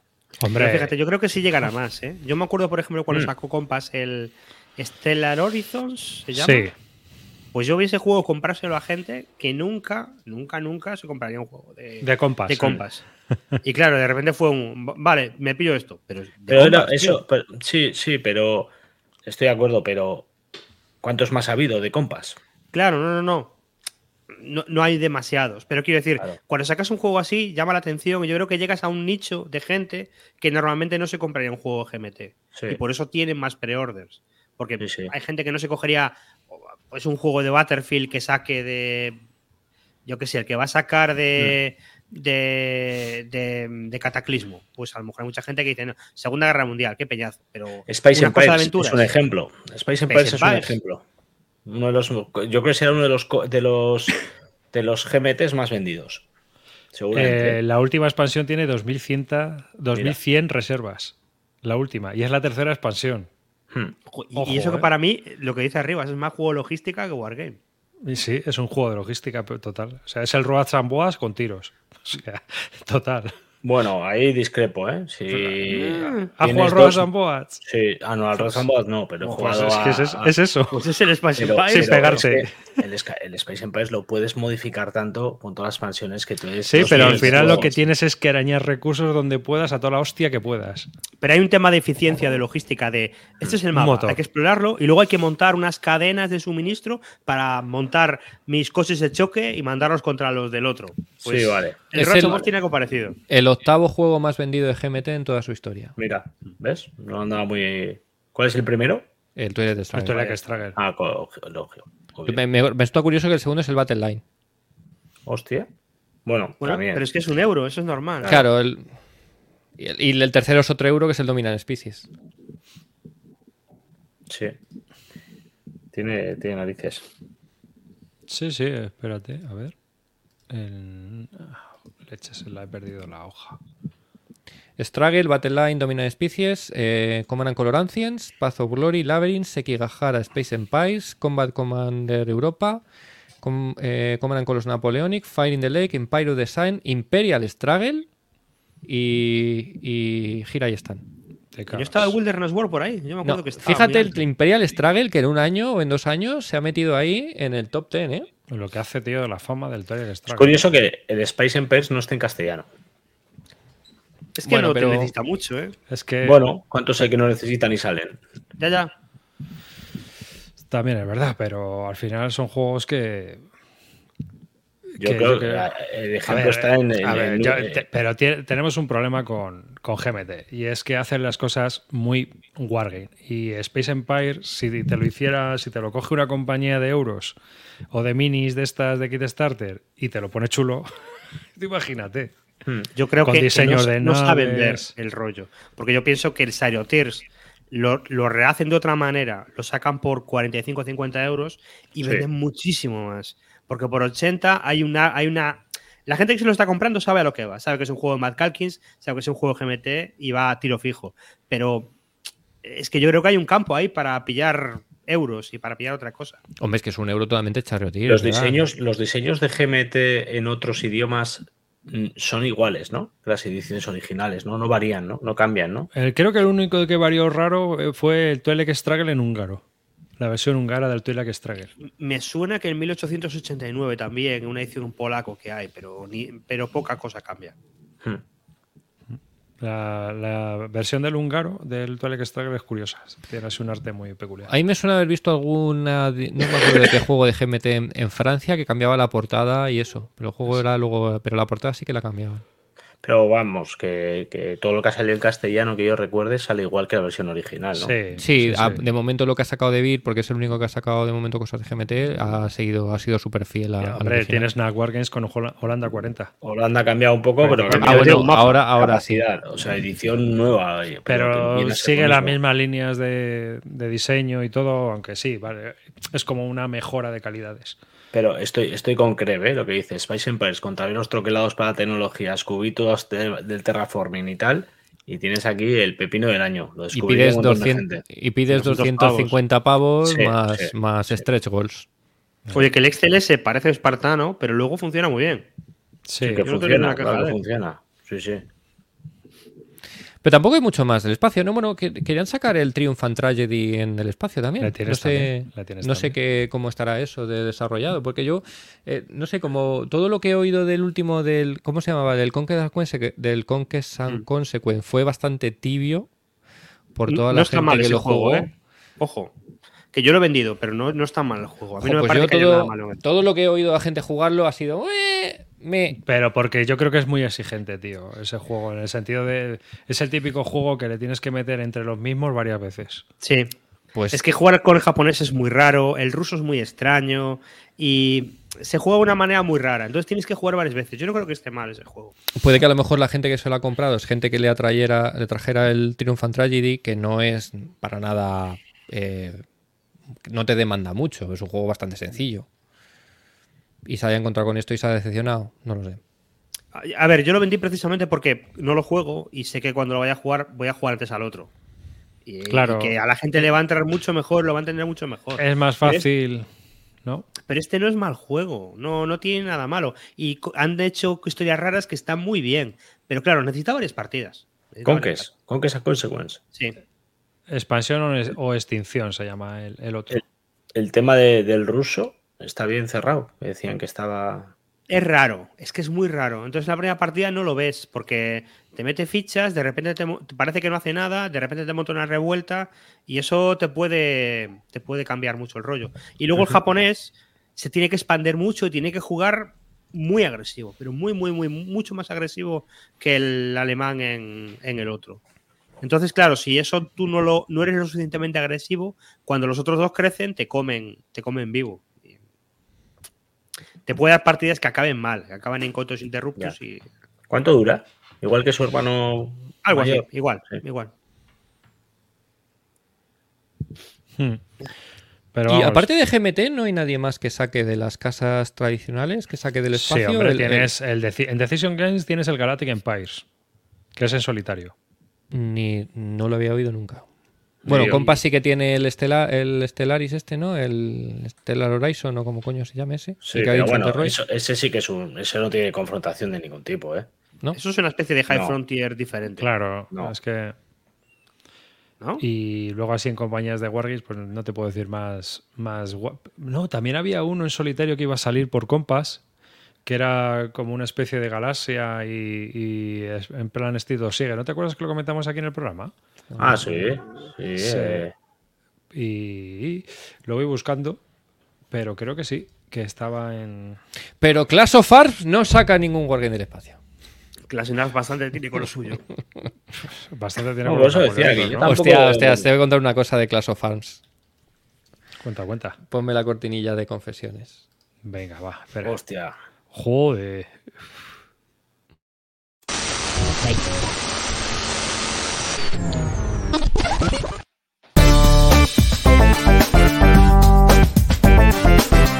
Confesiones. Una cosa llegó a la otra. y Bueno, no es que, no es que me haya no me he pillado nada, así que esta es con confesiones un poco decepcionante. Es, es que soy gilipollas perdido y tenía que, tenía, tengo que comentarlo. Ponen el otro día un, un mensaje desde las Bellota diciendo atención a los jugadores que vengáis, que sepáis que el año pasado hubo un jugador que se dejó medio juego de bar de, del Molwich al Chotusit, se dejó todos estos componentes eh, abandonados. Por favor, que este año que cuando vengáis que lo recojáis. Y yo que lo veo digo, ¡buah! ¿Quién habrá sido el pringao? no sé qué. Fíjate que yo había quedado para jugarlo, pero había sido con el juego con la copia de, Álvaro, de, de Bilbao. Y le dije, tío, Álvaro, a ver si va a ser tuyo. Y dice, no, no, yo lo tengo todo, yo tengo todo. Y el caso es que me pongo a pensar y digo, espérate. Digo, si eso que está imprimido, estaba imp- el bar primer estaba dentro de los materiales. Digo, ese bar primer yo lo tenía impreso también así y con, con las anillas. Digo, espérate un momento. Y saco la caja y la tengo vacía. Eras tú. Era Eras yo tú. el que me había dejado todo el puto juego allí. Estaba yo pensando, abandonado. ¿quién cojones se habrá dejado todo el juego? Cuando vi la foto, que la pusieron en el Telegram, tío, de Bisbélica. Pues era mío, era mío, sí. Pero tardé, tardé, tardé como dos horas en hacer clic y, cuando vi que la gente decía, no, no, es mi-", que sobre todo yo contaba con que era de Álvaro, que es el que con el- la copia que estuvimos jugando de él. El caso es que yo me llevé, o sea, no me llevé las fichas ni el mapa, me llevé todo lo que es el manual, las ayudas, para tenerlo ahí de referencia jugando. Pero cuando la vi dijo, no, no, no es mío, dije, si no es tuyo, si allí nadie más jugó este juego que nosotros. Y digo, me cago en la leche. Eso me pasa con Sergio cada vez que vamos a alguna convención. Se deja los juegos siempre, tío. Allí, en el sitio donde vamos, tío. Un montón de veces la ha pasado. Pero vamos, esa es buena, ¿eh? Claro, pero lo peor es que yo tenía mi Sergio lo cajita- descubre, lo descubre en cuanto llega a casa, obviamente, no como tú, casi un año después. Joder, porque yo tenía mi caja. Yo tenía mi caja, la balda. Ahí estaba todo perfecto. Y el caso es que ya cuando la saco de la balda digo, uy, qué poco pesa esto. uy, qué Oye. poco. Si no lo has usado en un año, pues se puede dejar el espacio a las bellotas para acumular juegos. Efectivamente. Déjalo montado de, para el año que viene. Me han hecho de hub logístico en las bellotas. Así que nada, ahí estaba, ahí se ha tirado mi bar. Un año entero allí en la bellota. Como veis, es un juego que he jugado mucho esto de- en este año. Ya, ya. Madre mía. Qué desastre, ¿no? Joder. Qué desastre. Galaxy que- Force se llama el juego que, de cortas de, la- de las navecitas. Está Es que de conflicto, de, de- porque de combate, combate, o sea, Wargame como tal, en el que haya eh, unidades y tal. Antiguo sé que más, ¿no? Yo recuerdo ver. el Imperium de GDW. Sí, y había uno de Avalon Hill antiguo, el Imperium, eh, no sé qué. Claro, pero- el- Están los no- Starfleet Battles también. ¿No consideráis el Twilight Imperium un wargame? Pero es que tiene muchas mecánicas, seguro. Es una especie de coin. Ya, pero te acabas pegando también, ¿no? Es decir, Sí, es- pero que como siempre coges la tarjetita de hacerte un punto de victoria, no lo veo yo, ¿eh? Yo es que le tengo manía a ese juego. Hay un, bueno, hay un para los aeroespacios Mira, trastornados. me parece más Wargame el Eclipse que el Twilight Imperium, tío. Para los espacios trastornados, que sepáis que la gente de Adastra, que son los que hacen Ah, el, sí. el- el mítico juego de la bola de hámster con un avión dentro, del Birds of Prey, tienen uno de combate espacial, eh, pero con mecánica, o sea, con físicas reales, con físicas espaciales Joder. reales. O sea que es, un, es, un- es una fumada terrible, yo por lo que estuve mirando. O sea, con. Claro que tú no es lo típico que tú mueves como un X-Wing en el espacio que giras así, estás así. No, no, tú te mueves a velocidad constante hasta que no. Y si te quieres mover arriba, tienes que no sé cuánta presión de movimiento, entonces te empiezas a mover hacia arriba. O si quieres moverte para el otro lado, primero tienes que decelerar no sé cuánta fuerza y luego ya te empiezas a mover para el otro lado. Y esa mierda te mola. Eh, eh, bueno, la vi por encima y es, es una, fumadí- una fumada impresionante. Porque si ya has jodido el juego que ellos tienen de aviones aquí en la atmósfera, en el espacio ni te quiero ni contar. Pero bueno, si os mola ese tipo de fumadas, ahí tenéis un, un wargame espacial, de, pero de verdad que ríete tú del High Frontier. Fíjate. No, hombre, este es más irreal. Es ciencia ficción. Porque es todo combate vectorial, ¿no? Imagino, ahí con las fuerzas y todo eso. Claro, eso es. Pues, buah. mira, volviendo a la Edad Media, que eh, lo he estado colocando antes, la portada del Plantagenet, que ha salido ya también, eh, los que la estoy viendo en vídeo, porque claro, los que nos estéis escuchando en audio, pues no lo vais a ver, pero bueno, es una portada bastante clásica desde mi punto de vista. Y es del, del mismo ilustrador que No War Without Enemy. No, ¿cómo se llama? Este, el- Sí, sí, no War Without Enemy. Sí, No War Without Enemy. Pero ese era el que por hacía- Nuts. Pero ese es el que hacía el mapa. ¿Es el que ha hecho el- el- la portada no, también? este es el que ha hecho la portada, sí. ¿Es de la portada? Ah, Vale. Sí, sí. Y, y, bueno, la parte de la tipografía la veo ocurre, pero luego el resto, bueno, pues es una ilustración que tiene muchos mensajitos, ¿no? Pues un, un ejército que se está preparando para una campaña. A mí me deja un poco el frío. suministro, No me disgusta, la, la artillería. O sea, no es como la portada aquella que sacaron para el Almorávid antes de que, que no sé si la habéis visto, Hmm. que era, era terrible, aunque a Roy Ah, le me gustaba. gustaba. Yo creo que esta es mucho mejor, no está mal, pero no sé, a mí ese, ese difuminado en esos tonos pastel, mm, no, no sé. yo es que a mí la verdad es que las portadas tampoco te creas, porque ya vi- viniendo de, de Bierkriev, ya pues, Ya, cualquier bueno, cosa- claro, evidentemente, sí. A ver, que, para nada esto quiere decir que te dejes de comprar. Yo personalmente no dejaría de comprarme jamás Para un nada, juego por, por una portada. Vamos, que me, me da igual. Si para mí lo importante es el lomo, que se vea bien el lomo, que es lo que se. Hombre, lo que pasa es Es que, para lo por que me compro el ejemplo, juego. de Bierkriev, si ves la portada así, no te compras el juego. Es verdad Tal que te, te llama me te llama menos. O sea, que vamos a ser Pero, serios, pero... reconozco que con el tiempo ahora le estoy viendo cariño a esa portada de mierda. O sea, es el, primer- el juego que más fácil encuentro en mi ludoteca. Eh, en cualquier caso, yo estoy un poco como Río, ¿eh? Eh, me, me gusta mucho el nombre, cómo está hecho, pero me parece igual poco agresiva la, la portada, un poco anodina. ano- anodina. Yo hubiera. Ese, eso mismo. eh, pero con más detalle, o sea, otro tipo de ilustración me hubiera gustado más. Pero bueno, yo creo que eso ya son gustos. Tampoco. Que, Me comentaba Paco que estaba la portada. Yo, yo es que no conozco nada, o sea, no puedo entrar en el detalle, pero, pero Paco me comentaba que, que está lleno de, de recursos históricos y de un montón de, de simbología para el que lo controla y conoce. Yo no, no soy capaz de verlo, no, no tengo, no tengo esa, esa influencia para poder saber. Bueno, lo importante es que el juego esté bien y ya está. Tal cual. Y que va para adelante. Si ya está la borda hecha, ya esto le quedará poco. Sí, sí, yo creo que ya va para adelante. Ya va para adelante. A ver si para el campamento está. Me gustaría jugarlo allí. Hmm. Y pues mira, os voy a enseñar, eh, hablando de arte. El otro día estuvo colocando el autor de Die- Bierkriev en Cosing War, estuvo poniendo los mapas a mano a mano que se curró todos los mapas a mano del juego antes de digitalizarlos. Tenéis ahí esa maravilla pintada con lápices de colores, con una Ojo, foto también. Que son mejores que los originales, Mejores tío. que los de que sacó después. Espectacular. Eh, y vende los mapas originales por Venga. 900 o 2000 pavos, sí. Hostias. Sí. Venga ya, tío. Sí, creo que, creo que hay gente que estaba interesada. No sé, no, ¿En serio? no he seguido mucho la conversación por ese lado, pero sí que ha vendido eh, Eh, de estos. A mí, me 900 recuerda, pavos. a, a mí me recuerda las últimas obras de Rothko antes de suicidarse. o sea, A, mí me parecen mejores, lo digo sin broma. Pues sí, No, porque no, son no, colores, son no. colores sólidos, entonces No. como que Sí, que la sólidos cosa- son. So- eso te lo compro, sólidos son. Pero lo podía haber hecho mi hijo perfectamente en el cole. Hombre, Sí, ese, ese- carioca, pero- ese- Carioca, exacto, tío. eso, si, si ves el trazo del, del azul del mar ahí, Es que eso, eso es- eso es lo típico siento de porque- que cogías así y le dabas así con la cera. Yo, yo lo siento por aquellos que estéis escuchando el programa y no lo estáis viendo, pero la foto es, pues eso, pinta y colorea un mapa hexagonal. Sí, literalmente.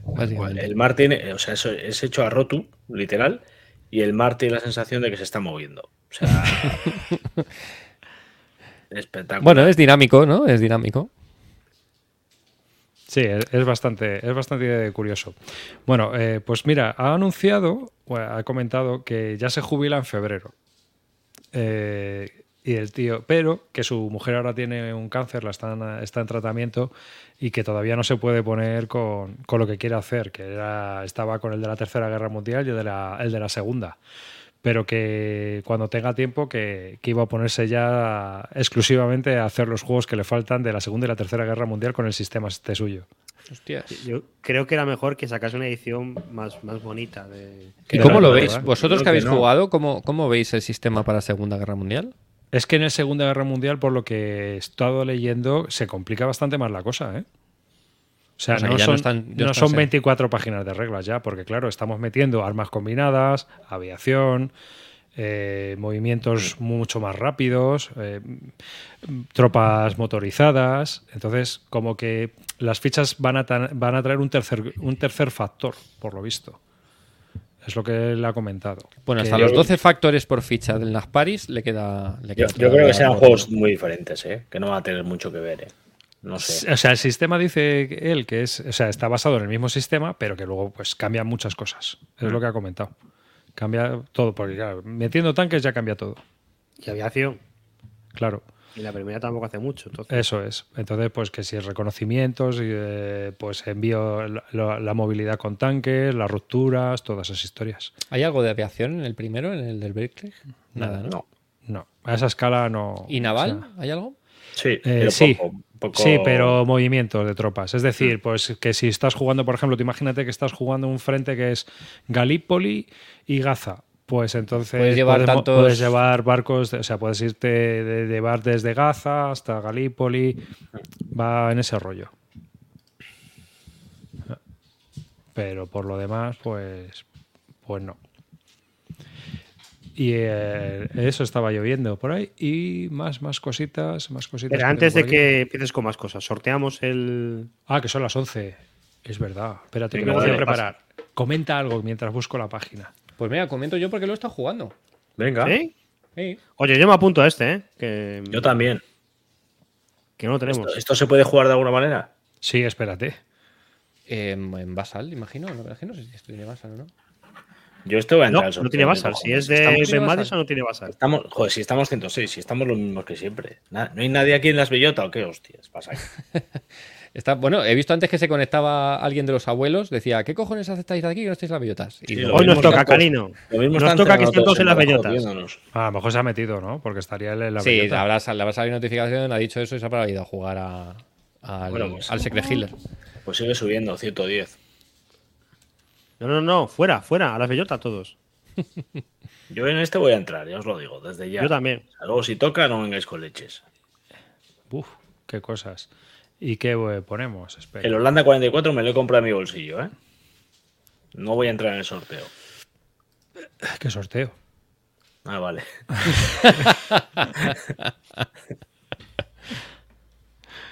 No sé qué poner. Bueno, entonces, ¿qué, qué ha pasado? ¿Lo has estado jugando y qué tal? Pues. eh, no, yo. eh, la verdad es que al principio, eh, equivocadamente, pensaba que era un State of Siege.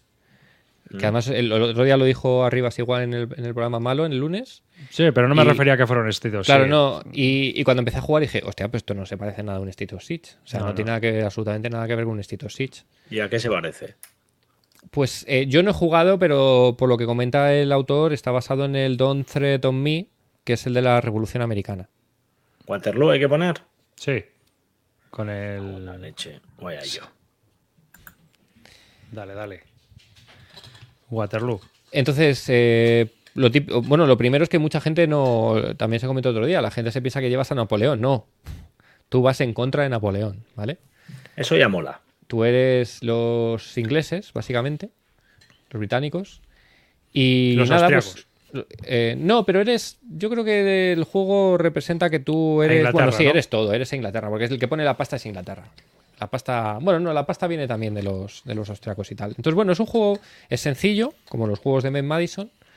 Eh, hay bastante aleatoriedad y muchos eventos. Entonces van ocurriendo cosas. Tú cada turno vas sacando unos cheats. Esos cheats hacen que, que salgan guerras en Europa, eh, que se generen estados, em, que Napoleón funde pequeños estados en Italia, en cosas así. Y luego tú tienes que ir intentando apagar esos fuegos, básicamente. Tienes unos recursos limitados y tienes que pues, levantar ejércitos, eh, pagar para llevar a tus diplomáticos para, para luchar con los diplomáticos franceses, todo con mecánicas muy sencillas. Y es el típico juego apagafuegos. Es decir, pasan un montón de cosas. Napoleón levanta unos ejércitos terribles y tú tienes que ir con tus pobres recursos, pues intentando dándole por culo a Napoleón. Y la partida según va evolucionando, las tropas, tus tropas se van haciendo un poco mejores, o las de Napoleón se van haciendo un poco peores, hasta que al final, al principio, en las, luchas, realmente Napoleón o Francia te funde, y luego poco a poco se supone que vas aprendiendo un poco a luchar más y acabas siendo un poco más, un poco más potente. Entonces, bueno, es el típico juego de apagafuegos. De, hostia, este turno me han salido estos cuatro turnos. eh, Napoleón ha mandado todas las tropas a Italia. Además, se me, se me ha salido. Francia se me ha unido a la- ha salido la coalición y se ha unido a los franceses. eh, hay una guerra en Egipto porque hay una campaña napoleónica. Y yo tengo cuatro austriacos, cuatro ingleses y tres prusianos. Y los tengo que mandar a apagar todos esos fuegos, ¿no? Entonces, ¿dónde los mando? Etcétera, etcétera. Bueno, pero entonces sí es un State of Siege. No, no es un State of Siege, porque todo State of Siege básicamente es Vale, es una todos. ubicación. Tú tienes una Sí. ubicación y van viniendo gente, menos en la misión, que van y vienen, o sea que Hmm. es doble sentido. Hay, hay unos tracks y cuando llegan al centro de cualquier, del track, Eso cualquiera es. de las amenazas, se acabó. Aquí no, aquí tú tienes distintos espacios en Europa eh, y en esos espacios surgen amenazas y tú esas amenazas pues las tienes que ir pues eh, controlando, pagando. Es un State Siege no de una ubicación, es de toda Europa. Si tú lo quieres, para ti lo quieres que sea un State Siege, para es ti un State State. Siege de Europa. Entonces, bueno, pues es, es, a ver, es muy abstracto, no se mete nada de detalle, pero bueno, pues es muy... Te va contando una historieta, ¿no? Es muy narrativo. Pues, hostia, pues se me han, han los rusos eh, ahora pasan de mí, o se ha declarado la esta en Rusia, ¿Cuán- Napoleón ha dado por ir a Rusia, este tipo de cosas. ¿Cuánto cuesta esto? Pues, A mí me costó en pre-compra 45 o 55. Sí, eh, yo, creo 45. que, yo creo que pagué 45 en Y- Kickstarter y, me parece que PvP ahora mismo son 50 o algo así. ¿Componentes? ¿Qué tal? Bueno, eh, A ver, para 50 pavos es un poco escaso, pero es lo que hay, porque es el mapa es muy 200 chi- el, el mapa es muy ¿Cuántas copias hay de esto? 250 Claro. copias. El mapa es muy chiquitín, pero las fichas, por ejemplo, pues no hay que clipearlas, son ya pre, pre Tío, yo, yo- y yo que he perdido al Papa de Roma de la misión, me da que el gato, el gato me la ha jugado. Sí, tío. Se ha comido Ahí al Papa de Roma. Tengo ligeras sospechas de que el Papa de Roma ha sido engullido por una gata Eh, en un descuido mío. Entonces, bueno, la pues gente es- está con ganas del Waterloo, ¿eh? Tenemos Vamos más allá. participantes que nunca, Roy. Me cago en la leche. No Ah, puede ya ser. vamos. Y yo que pensaba, digo, "Bah, hoy con la bellota. Hoy nada. Bah, vamos a ver. Pi, pam, pum, pam, pum, pam, pum. A ver, sospechosos habituales esto, aquí, ¿eh? estoy. Ojo, picotúa, la madre que lo parió. Sortea ¡Tongazo! otra, Hostia sortea otra vez. puta, no, sortea hostia otra vez. puta, no le, doy, le doy, le doy, le doy, le doy. Madre mía, cómo se nota que está todo amañado. Tiene huevos, como el huevo. Ahora me toca a mí. Bueno, Venga. Mozcasio le ha tocado ahora. Ahí está. Pues nada, enhorabuena, Mozcasio. Ponte, de acuerdo, de- ponte en contacto con nosotros o a bisludica.gmail.com o en, por Telegram y nos avisas. ¿Vale? Y te lo mandamos, pero dentro de dos semanas cuando mandemos los tres. Vamos a mandar todos de golpe. A Valles le ha mandado ahí, ahí, ¿eh? Casi se lo podía haber entregado yo en mano, fíjate. Moscasio, que sepas que era mío. Invítalo a un café. Arriba se abre el chat que el otro día te lo dejaste cerrado el resto Ah, del sí, programa. es verdad, tío.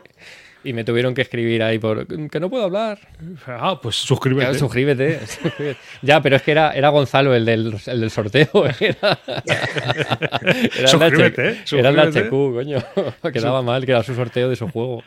Suscríbete. Eh, pues... ¿Cuánto dura una partida, Roy, eh, Río? Pues es que no lo sé, porque estoy jugando. No, he podido jugar muy A ver, poquito y voy jugando a ratitos. Lo es tengo que ahí sabes- desplegado. ¿A ti no te pasa cuando juegas en solitario que como que te toman las cosas Sí. sí. a una, Claro, con una entonces- parsimonia y una tranquilidad? Yo Sí, no, digo, si venga, no tengo por- un rato, me siento un rato, eh, juego, yo que sé, media hora y, y a lo mejor estoy dos días sin volver a jugar. Entonces me es muy complicado hacerme una idea de- del tiempo. Además, claro, cada vez que me siento tengo que volver a leer bastantes cosas. No es como cuando lo jugar del tirón. Entonces, mucho más tiempo de... Pero yo creo que a lo mejor el juego entero en tres horas te lo puedes jugar en una sentada. Pero tiene ventillos simpáticos, porque lo que caracteriza a los juegos de Madison es eso, que te sale un evento raro y de repente es en plan de Napoleón que está haciendo no sé qué. Sí, no hay, no hay muchísimos eventos como tal. Básicamente está el de, el de que Francia se vuelve, o sea, que España se vuelve pro-francesa. Hmm. Eh, lo que pasa es que luego hay un montón de guerras eh, menores, eh, la generación de estados vasallos, y eso cada, cada turno van entrando en la taza y vas sacando. Pues en el primer turno sacas dos eventos, en el tercero tres. Eh, entonces, bueno, pues tú a lo mejor te esperas que tenías controlado un país y se te genera una revuelta ahí. Pero eventos con nombre como tal no hay tantos. Hay, hay tres o cuatro solo. A mí me gustan los juegos de este tío, macho. Paso un rato muy agradable. A mí también. Y, joder, y aprendes, tío. Por ejemplo, la misión es lo que comentabais el otro día, el lunes. Joder, yo he aprendido un montón de cosas en la Joder, misión. yo, me parece súper y- curioso. Y, no, yo me he apuntado a bibliografía porque me quiero leer cosas sobre el tema porque me ha parecido súper interesante. Sí, sí, Y aquí yo, es- yo me, me bajé libros de Rhodesia porque me moló mogollón lo que me contaba y tal. Está, está guay. Y, y los manuales de Ben Madison, pues bueno, no, no es que sea el típico manual que te cuenta las reglas y luego tiene unas notas de diseño, sino que las notas de diseño te las va metiendo Sí, en la mitad de la según te va explicando las mecánicas. Sí, es un poco rollo eso, pero queda guay. Porque Bueno, te- pero las morcillitas que te metes son pequeñas y están chulas. Mm, Y te ayuda a explicar la regla a veces. ¿eh? Eso O sea, es. te- tú dirías que este también sigue en esa línea, eh, Río. ¿Podrías aprender eh, algo del conflicto napoleónico A, ver, el, el problema que tiene este es que em, tú no vas a aprender que en el que en el que la batalla de que la tercera coalición, la batalla de no sé qué, porque aquí las cosas son random y no ocurren cuando ocurrieron históricamente. Lo que puedes aprender es un poco todo lo que era La dinámica. de la dinámica política, que se iba generando. Pues, pues que de repente Austria está luchando contigo, pero se rinde y ahora no puedes contar con los austriacos. Y luego el turno que viene se vuelve a levantar Austria y vuelve a declarar la guerra a Napoleón. Vuelve otra vez Napoleón, le pega a Austria- otra hostia y dice: Venga, vale, me vuelvo a callar. Ahora ya solo os quedáis los, los rusos y los ingleses. Y tú tienes que ir a pagarle ahí pasta a los austriacos para que venga, vuelvan a levantarse, ¿no? Entonces es la dinámica que aprendes un poco de cómo fue estas cosas, las, las cinco coaliciones, ¿no? Me parece que fueron Oye, cinco. ¿por, por, por qué hay un, un espacio para la cama de Napoleón? Sí, pues es muy curioso porque Napoleón eh, se puede mover en cada turno, se va. Tiras un, tiras un dado, sacas una ficha, tiras un dado y ese es el país donde va a ir Napoleón, ¿no? Entonces Napoleón puede volverse si se casa, si se casa con Josefina, se puede divorciar de- con Josefina y eso lo que hace es que esté en campaña o esté en su casa. Ah, Básicamente, si está en campaña es muy bruto, porque pues, tiene la guardia, que es muy potente y tal. eh, y si está en casa, pues te da menos por el culo. Entonces, bueno, es una Ya. cosa que te ayuda a que Napoleón se, devuelva- se vaya a la cama. Te viene bastante bien los turnos en los que no está ahí dándote por saco. Bueno, este va a caer. ¿Te lo vas a pillar? Me había tocado, pero lo voy a pagar.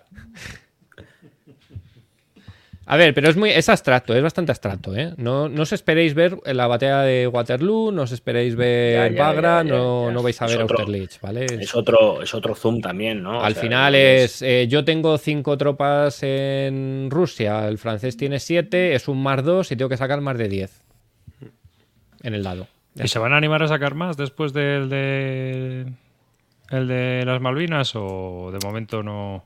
Pues no lo sé, yo creo que su intención es que si funcionan bien estos y los venden, yo creo que sí. Pues Porque estaría yo creo guay que tienen, porque tienen hay, algunos, acuerdo. hay algunos muy interesantes, ¿eh?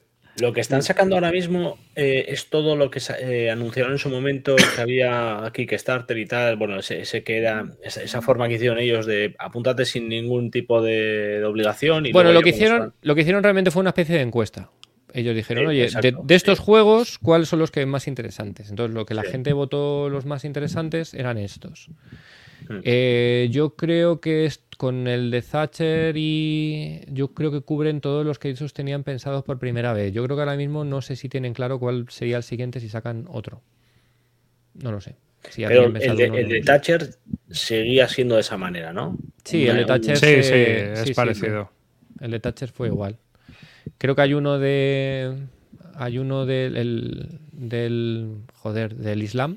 Sí, No, no, espera, no, no, no voy a eso, voy, voy a la forma de reservas. Eh, estaban con Sí, sí. ah, no, no, no. A ver, no. No, ellos al principio lo que hicieron fue. eso ¿Tenéis fue un móvil poco- por ahí sonando a, a toda pastilla? No. No, no tengo ni el móvil yo. No sé ni dónde lo tengo. Ojo, eh, que hago un río yo también. No es el mío y está aquí. No. no Al está. principio era un. Como lo que hizo Duit con el. Haga el mío por si acaso. Lo que hizo Duit también con el, con el Rommel. Decir, oye, pues apúntate sin compromiso y cuando tengamos, salgan adelante las 250 o 100 peticiones o lo que sea, pues te mandamos el correo para que me hagas la pasta. Eh, eso lo hicieron con el de Napoleón y me parecieron que lo hicieron también con el de Thatcher. Y cuando fueron a cobrar, pues el 30% o el 40% de la gente pues dijo que, que no le venía bien. Entonces, creo que por lo menos con el de Thatcher lo que hicieron es que lo movieron a Kickstarter. Ah, vale. Sí, ¿vale? Yo en eso estoy, por ejemplo. En eso sí que me he metido. yo y yo también. creo que su idea ahora mismo es, eh, por este tipo de cosas, para que la gente no se eche atrás, eh, sacarlo con una reserva de pago o, o así, ¿no? Y ya está, tú lo pagas y ya lo tienes reservado. Eso sí, cuando el juego esté. porque, mm, claro, a una compañía pequeña como a ellos, pues le, les hunde que tú vas a sacar un juego y de repente se te caigan, si tenías vendido 100 y se te caen 30, pues te jode vivo, porque tienes que poner tú la pasta, vamos. Pero no sé, no sé cuáles son sus, sus siguientes ideas. Yo sé que Gonzalo está trabajando en un juego propio. Está diseñando un juego propio. Pero bueno, va para largo. Que si eso sale bien puede ser un pepino bastante importante, pero no puedo hablar. Pues nada. Estupendo. Entonces, mira, de Ben Madison, que tengo aquí la lista. Ha sacado de este sistema, bueno, está el de la Primera Guerra Mundial que sacó con Compass, que... Bueno, pero que- esta gente no tiene un acuerdo con Ben Madison, tiene un acuerdo con. Ya con... Pero estamos hablando de los Dog. juegos de, de Ben Madison, no de los juegos de White Lo Dog. que pasa es que no sé qué otros juegos tiene White Dog que no sean de Ben Madison. No, no conozco, solo conozco los de Ben Madison, la verdad. Eh, tienen más cosillas. Pero bueno, tienes Kaiser Krieg, que llevas a Alemania en la Primera Guerra Mundial, que me parece también muy interesante el tema.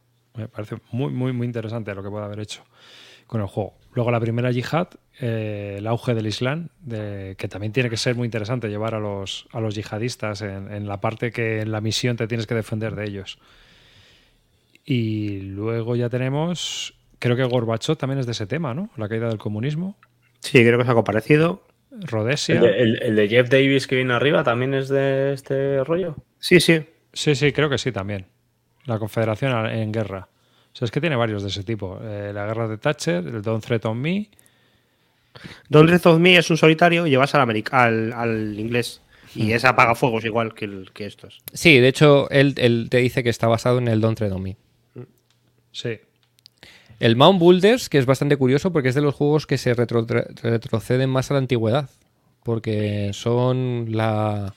Es el neolítico en, en Inglaterra o en Estados Unidos. o sea, Esto es- salió por un Victory Point, ¿no? Creo. Sí. Los de Mount sí. Builders, sí. Es que me suena a juego súper antiguo. Mira, uno de la Guerra Civil de Liberia. Sí, de la guerra civil de. Liberia, que creo que también es. Mira, Platinum Dragon Production. O sea, que es que son temas, pues eso, rarunos. Como Brian Trey, que también te hace temas, temas curiosos o interesantes. A ver, son, son interesantes. Yo creo que no son muy rejugables, pero te lo lees, te aprendes de un tema, te ves cuatro cosas, ves los eventos, te lo juegas unas cuantas veces y, joder, a mí, a mí yo me lo pasé muy bien jugando los que jugué. Sí, yo creo que el, el problema más que tienen yo creo esos juegos es la rejugabilidad. Porque, por ejemplo, yo en la misión me parece que me jugué cuatro partidas del tirón. Claro. Y, y ahora eh, chupabalda posiblemente un tiempo largo. Claro. Bueno, pero eso bueno. te pasa con todo este tipo de juegos, ¿no? Yo creo. Lo bueno es que lo vuelves a sacar fácil, ¿no? Es una inversión de tiempo volver Sí, a jugar, sí, sí, sí. a aprender. y- Y, y mira, y luego, por ejemplo, luego mi, hija me mandará a la mierda. Pero cuando a mi hija le toque estudiar el Ah, tema de tal, no, no, te digo yo no de echar una partidilla No lo veo. con ella para que lo vea. Que no, se entiende muy, pero se entiende muy bien con por qué pasaron las cosas que pasaron.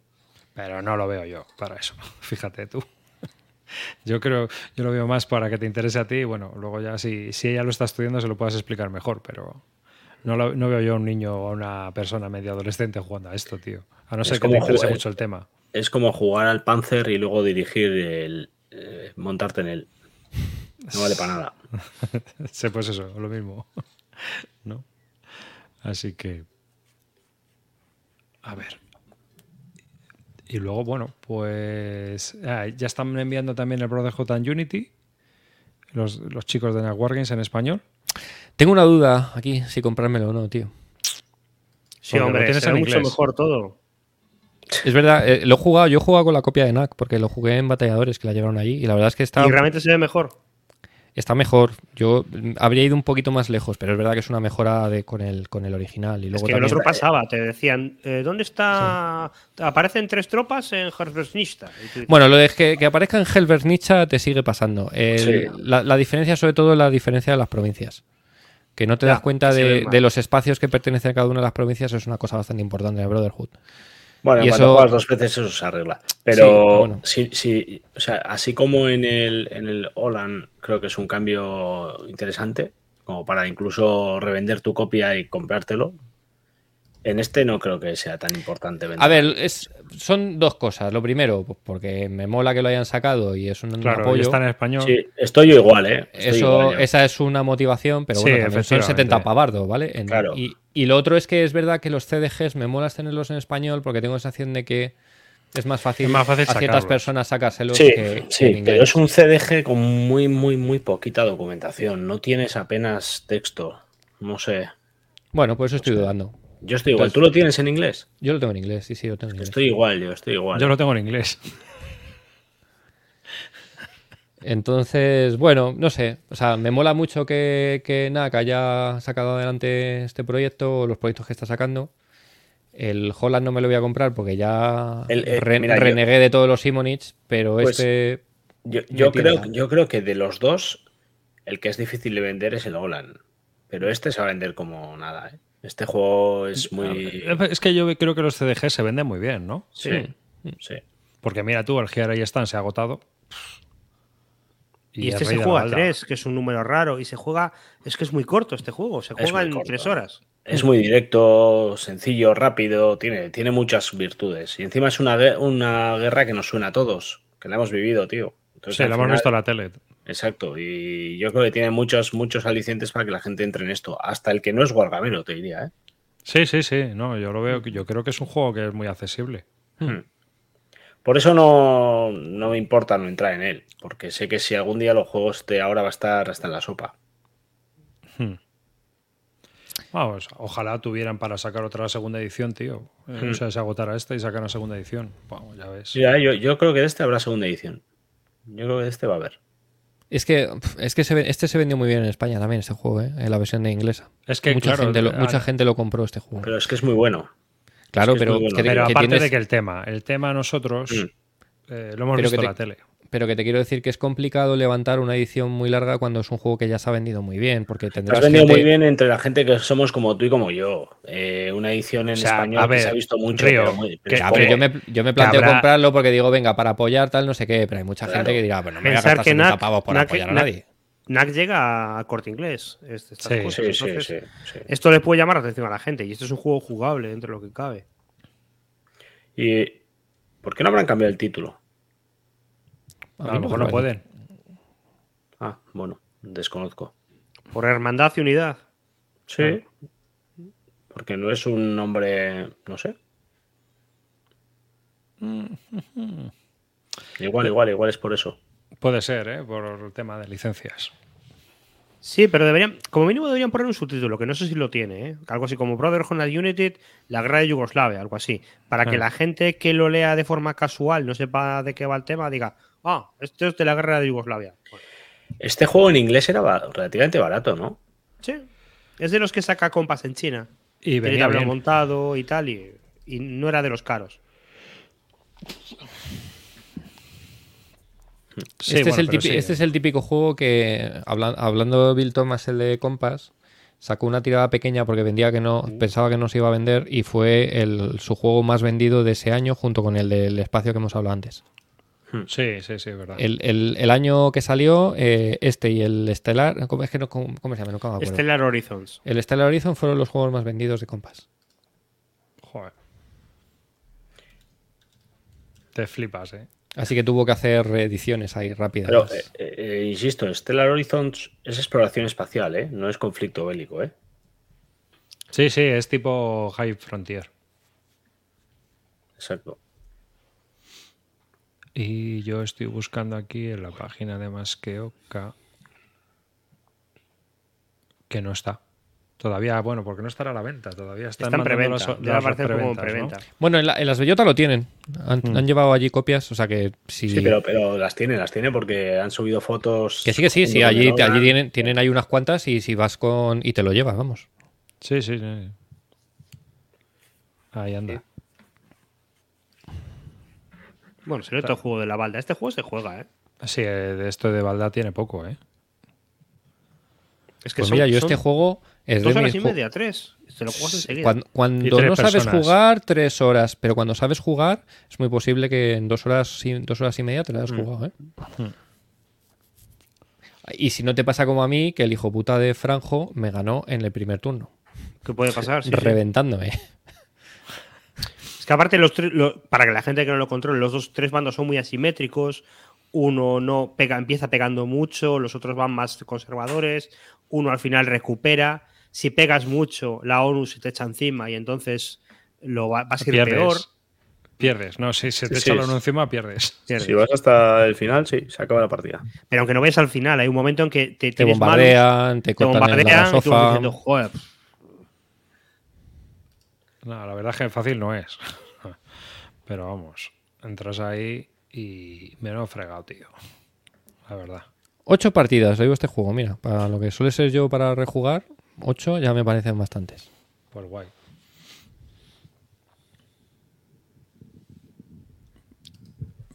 Pues no sé, me la acabaré pillando, porque soy un flojo.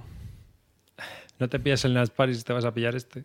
Sabes, por favor. No, el Naspari no me lo he pillado de momento. Te puedes comprar tres de este y, y te seguiría sobrando pasta. Para el Nasparis. Exacto. Ay, en fin. Ya te digo.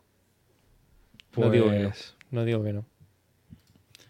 Bueno, a ver, hemos estado viendo de Abiel Krief el arte original. Tenemos por aquí, voy a ver si tengo algo más de lo que hablar. Así, interesante. Bueno, Romer in the Desert ya ha llegado a la nueva versión de, Co- de Columbia. a la- a- a ¿Viene las con carreteras? Sí, sí, creo que por eso ha tardado tanto en venir. O sea que, ¿Se sabe algo de la edición en castellano? ¿Cómo está? pues si me imagino que allá que ha salido la inglesa, pues em, se habrá vu- vuelto otra vez a empezar a mover. Yo lo último que leí es que había retrasos porque habían subido los costes. Con esto de los fletes, la madera que sube, el no sé qué, pues más caro todo. Sí, tío, es que está todo. ¿Y de los de los GMT, de, de Duit de los GMT que iba a sacar? De momento. Nada, llevas- ni el, ni el Dominal Especies, ni el César, ni el. ¿Cuál era el otro? El, el Napoleonics. Claro, no, de eso no se ha sabido nada. Está todo. Yo, pasado, yo- ¿no? yo creo que si fuera ellos, pondría más énfasis en sacar esos. Primero que. que Anunciarlo anunciaron, pero se quedó un poquito ahí parado, sí. Sí. Sí, es verdad. Pero No no sé. sé. Están sacando, están sacando muchas cosas propias últimamente. Están muy volcados con el tema de, de la Fórmula 1, este que van a sacar también el año que viene. Hmm. Muchas cosas. La verdad es que ha habido un parón ¿no? un poco generalizado. Porque también Draco Ideas anunció lo de la Absolute War y luego no hemos vuelto a saber nada más. Mm. Lo que parece que va a ser el año de las carlistadas, ¿no? Porque vienen este año y en breve empiezan a salir ya todos. Ah, bueno, ¿tú has jugado ya el de la, eh, una guerra imposible o el otro? sí, no, Sí. he jugado una guerra imposible. Ah. Y, y me ha sorprendido mucho, me ha gustado mucho el juego. Eh, lo esperaba, claro, yo siempre lo he visto desde la barrera y he visto a alguno que haya desfallecido jugándolo. Y la realidad es que el juego no es, no es tan complicado, tiene mucho detalle. O sea, no es un Columbia de bloques, tiene mucho detalle, pero no es ninguna locura. Es un juego muy largo también, es un juego que una partida entera, creo que, van a- creo que viene con dos o tres escenarios, no estoy seguro, pero la campaña completa es un es bastante exigente en tiempo, ¿eh? o sea, te va a durar, Ya. te va a llevar tiempo. Y igual cuando tú, es lo que decíamos un poco del Rommel, ¿no? Que tú cu- cuando te acercas a un juego de bloques, eh, no asocias un juego muy denso y muy, muy bestia, lo asocias a algo bastante, pues de una, de una tarde, cuatro horas, unas reglas asumibles y tal. Hmm. Y este es más parecido a un Rommel Desert. O sea, esto es ya algo potente, con bastante, con bastante miga y con una, una duración bastante, bastante eh, larga. A ver, Eh, el el problema que suele haber con los bloques es que el los mapas suelen ser pequeños. Entonces, al final se, se hacen muy cortos lo que por dónde te puedes mover y no puedes ir o qué puedes hacer. El Rommel tiene más historia porque tiene todos esos movimientos especiales. Entonces, en este, ¿qué pasa? ¿Qué hace que, que, el- que la partida no se vaya de repente? Primero tienes las dos, las dos configuraciones, ¿no? O sea, primero eh, es un poco, salvando las distancias, lo que, lo que pasa en grandes campañas con la Unión y la Confederación. La calidad y la, y la, y la, y la proporción, ¿vale? O sea, tienes la, eh, lo que vendría a ser el confederado y el unionista, pues prácticamente lo tienes en, en las guerras carlistas, ¿no? El nacional eh, tiene ejércitos que son más grandes y, y los carlistas pues están ahí metidos y empiezan a sacar ahí unidades que te hacen una especie Claro, de na- nacional no, incursión. ¿eh? Perdón, sí. eh, ¿Qué, ¿Isabelino será? O... bueno, no sé lo que son. Cuidado con decir nacional, cuidado con decir nacional, que viene la censura. Eh, y lo que tienen es, eh, no sé cómo lo llama en el juego, pero vienen a ser una especie de incursiones que, es como pequeños, pequeños eh, picotazos que te van, que te van, te van mermando. Entonces tienes muchas complicaciones, sobre todo eh, a la hora de entrar en toda la zona eh, carlista, pues no tienes suministros, tienes que andar, no por muchas unidades que tengas no puedes meterlas, sino po- porque no vas a poder abastecer. Entonces tienes que hacer unos cálculos muy, muy, muy potentes a la hora de decir dónde voy a pegar y cómo lo voy a hacer. Entonces, no, por mucho que se te junten unidades y a medida que la, la guerra avanza vas teniendo eh, más unidades y más capacidad, pero tus recursos siguen siendo pocos, estás muy, muy mermado, carlistas y liberales, pues exacto. O isabelinos, ¿no? Eh, entonces, lo que hace que el juego no se vaya es que, precisamente el juego se regula de esa manera. El carlista va a dar pequeños aguijonazos, pequeños golpeos que van a hacer mermar esas unidades y va a entrar poco a poco, va a intentar conseguir las ciudades o echarle de las ciudades en las que el- el liberal va a conseguir más, más influencia y más puntos. Hay una serie de ciudades dentro de la zona carlista que el liberal tiene que intentar coger y al revés, el carlista tiene que intentar sacar, incluso va a poder meter unidades en el resto de, la península para intentar que el liberal tenga que sacar sus propias unidades de la zona carlista y llevarlas a otra zona del mapa. Por así decirlo, el mapa tiene una zona con- eh, concreta donde va a haber el meollo y toda la, toda la partida, que va a ser la zona carlista, pero todo lo que es la península va a tener su influencia y vas a poder sacar unidades de, la- que van a ir desde la zona carlista saliendo y que van a hacer que tú tengas la obligación de, de- de no poder centrarte solo en esa zona. Entonces al final eh, se va generando un, un tira y afloja en el que se mete en una dinámica muy chula. No sé cómo puede ser esto en una, en una... Yo no he jugado una partida completa, he jugado solo unos turnos. Y en unos turnos es muy dinámico y muy interesante. Son turnos bastante rápidos, no son turnos con muchísimas opciones. Entonces tienes pocas, pocas de... Se hace bastante rápido el turno. Pero es cierto que, que no tuve la sensación de que pueda colapsar rápido el juego. O sea, que puedas entrar y que puedas agobiar y que puedas terminar la partida de manera rápida. Yo creo que no se puede dar eso en el juego tal y como está hecho. A mí me ha gustado mucho. Creo que es muy diferente el otro que va a salir, el de las guerras carlistas, que está orientado hacia la, hacia el tipo de juego del Sekigahara, que ya es un juego mucho más eh, sencillo, más corto y con una perspectiva de juego diferente a la que ha hecho David. Eh, tengo interés por ver cómo, cómo, cómo desarrollan ese segundo juego, el que va a sacar NAC, que no sé cómo se llama. ¿Cómo se llama el de NAC? El rey en el norte. El Rey en el Norte. Que aunque abordan los dos el mismo conflicto, que mira que es curioso que vaya a salir ahora justo ambos a la vez, porque prácticamente van a salir en unos meses los dos, y lo hacen desde una perspectiva muy, muy diferente. Uno es mucho más asequible que el otro, y creo que pueden convivir ambos en la misma ludoteca, precisamente porque aunque, pues eso, representan lo mismo, pero de una manera muy, muy diferente. No sé, ¿no habéis probado ninguno de vosotros nada de...? Pero ¿sabes si son la misma guerra? Porque guerras carlistas hay varias. Sí, pero es la misma, ¿eh? Es la misma en ambos. Sí, sí, sí. Bueno, en de el- hecho, es el- curioso. En el de. David, eh, es- el mapa táctico, digamos, es el norte, pero hay una pequeña parte eh, abstraída de la guerra en el resto de la península. ¿Vale? Sí, que eso es lo que he dicho, tienes un... exacto. Y ¿No has el oído otro- hasta ahora o qué? No, pero que, digo que Ah. eso es así, Me- pero me que está contando otro, a mí. Sí. que el otro creo que es solo exclusivamente en el norte, creo. Sí, pero es que lo que hace. David es exclusiva, se centra, exacto, se centra en la misma batalla los Pero dos. que no en tiene esa, ni siquiera tiene esa parte abstracta, vamos. Exacto, sí. Sí, Pero vamos, es lo mismo, en ambos el mismo conflicto y el mismo periodo histórico. A mí, y, y hay un tercero, que es lo que comenta Palafos, que están desarrollándolo, que acaban de empezar, que me imagino que ese todavía irá para largo, y que han subido alguna foto jugándolo en la, en la cueva de Chelis, en, la- en Twitter y demás, y hablan muy bien de él, pero eso todavía le queda. Eh, estos dos están en breve, muy rápido, y no creo que les quede mucho. Yo creo que en dos, tres meses están ambos ya a la venta. A mí lo que me parece curioso es que siendo una historia tan desconocida, porque no sé vosotros, pero No yo, por nada. ejemplo, eh, este tipo de cosas en el colegio, en el instituto, se, se pasa totalmente de puntillas. Cero.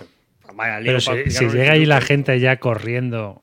Ya, O sea, pero joder, que- que, que yo me acuerdo que es una cosa que nunca había, nunca sabía cómo era tal y que, que es Pero una parte creo muy documentación, desconocida ¿eh? de la historia.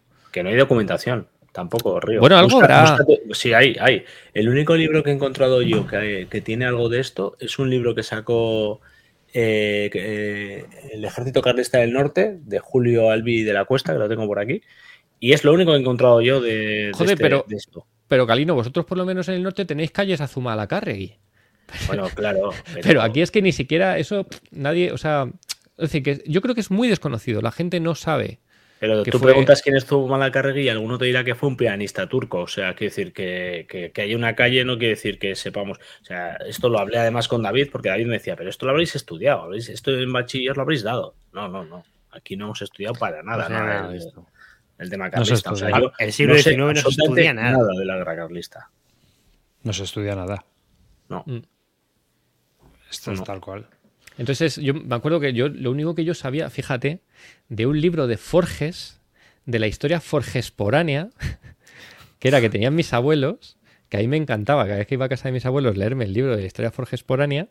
Y claro, tocaba esto en plan coña, y lo único que yo sabía era que era porque, claro, porque había nacido, o sea, porque iba a heredar el, el reino una señora y el otro dijo que no podían heredar las señoras. Eso ya todo lo que sabía yo de la guerra carlista. Pero no, es que hay muchísima más historia detrás porque eso es lo de menos.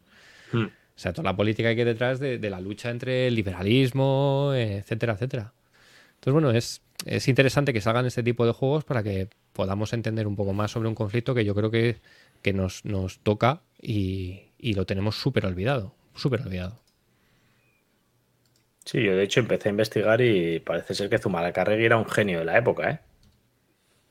Conflicto militar, o sea, fue un precursor. Pero bueno. No sé mucho más, ¿eh? O sea, tampoco. El libro lo tengo, no me lo he leído.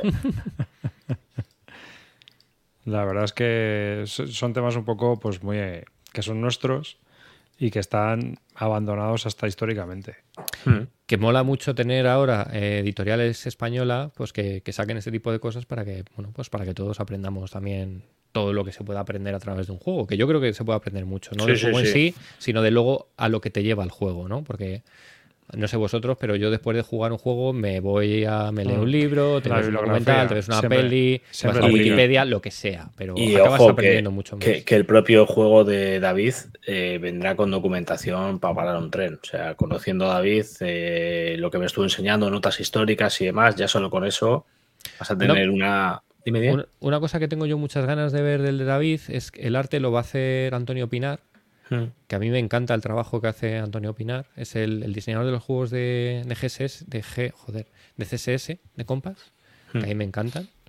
Y tengo muchas ganas de ver al final cómo, cómo queda el mapa, las unidades y tal. Eh, tengo muchas ganas de ver eso. Ya hay, ya hay cosas, ¿eh? A mí ya me ¿Ya han hay cosas? cosas. Ah, pues, sí. pues no, no he visto. Solo he visto las portadas y tal, que Y- llevan. Los dos, juegos, sí. los dos juegos llevan portadas de. de joder, del ilustrador este de, de batallas. ¿Cómo se llama, Hmm. Bueno, no me sale. Bueno, Eh, eh, Dalmau. eh, Dalmau. Los dos llevan Sí. portadas de Dalmau. Pero el, el mapa me molaría verlo como. como el, mapa, el mapa de David es el mapa histórico. El de mapa hecho, es el ambos- mismo que tenía.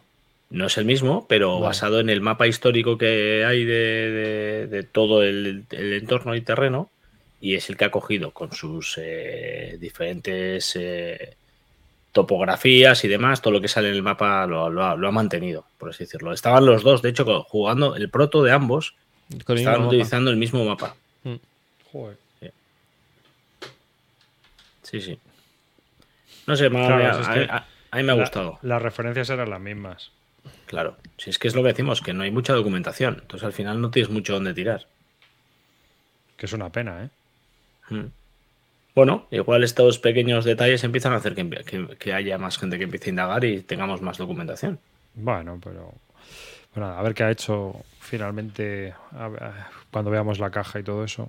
Y a ver qué tal. Pero pinta buena tiene. Y, eh, y el otro juego también tenía buena pinta. De todas las maneras, yo creo que más que competencia, al final se apoyan uno en el otro. Porque yo creo que ayuda, cuando hay más de uno o dos sobre el mismo tema, ayuda a que la gente no que tenga que decidir, pero que sí que diga, pues. Estoy Mira. de acuerdo. Hombre, es que si te, si te metes, si te compras uno, ves el tema, te mola, lees y tal, y dices, hostia, pues voy a probar el otro, ¿no? Yo creo que es una cosa que te puede pasar. Claro. Y que incluso eh, eh, compiten en ligas diferentes. Que es que no tiene nada que ver uno con otro. Que, que estamos hablando de un juego de una, de una profundidad muy grande, el de David, y otro mucho más asequible. Un Sekigahara o un eh, Tenkatoichu, pues están hablando de, de la batalla de Sekigahara en ambos juegos y no tiene nada que ver como lo enfila uno y como lo enfila otro. Pues lo mismo aquí. Hmm. Aunque los dos sean de bloques y, Eso sí que es curioso. Que le sean los 12 bloques. Y movidos por cartas. Sí, verdad. Pero, en fin. Eh, más cositas. O bueno, cuéntanos un poco tú, ¿no? Lo de All Green Alikes. La campaña que estás jugando, ¿ya la estás terminando? ¿O nos hablas cuando te la termines del todo? No, puedo hablar ya. Me he jugado todos los escenarios eh, cortos y eh, súper diferente a los demás juegos de, de grandes campañas. Para que os hagáis una idea, el All Green Lakes es el juego que viene incluido dentro de la caja del Stonewall Jackson. Y estoy hablando de grandes campañas de la Guerra Civil Americana. Y el All Green lo que hace es. Empieza con la, con la- Bueno, es la campaña de Bullroom, la primera batalla que se da en, el, en la guerra de, de secesión.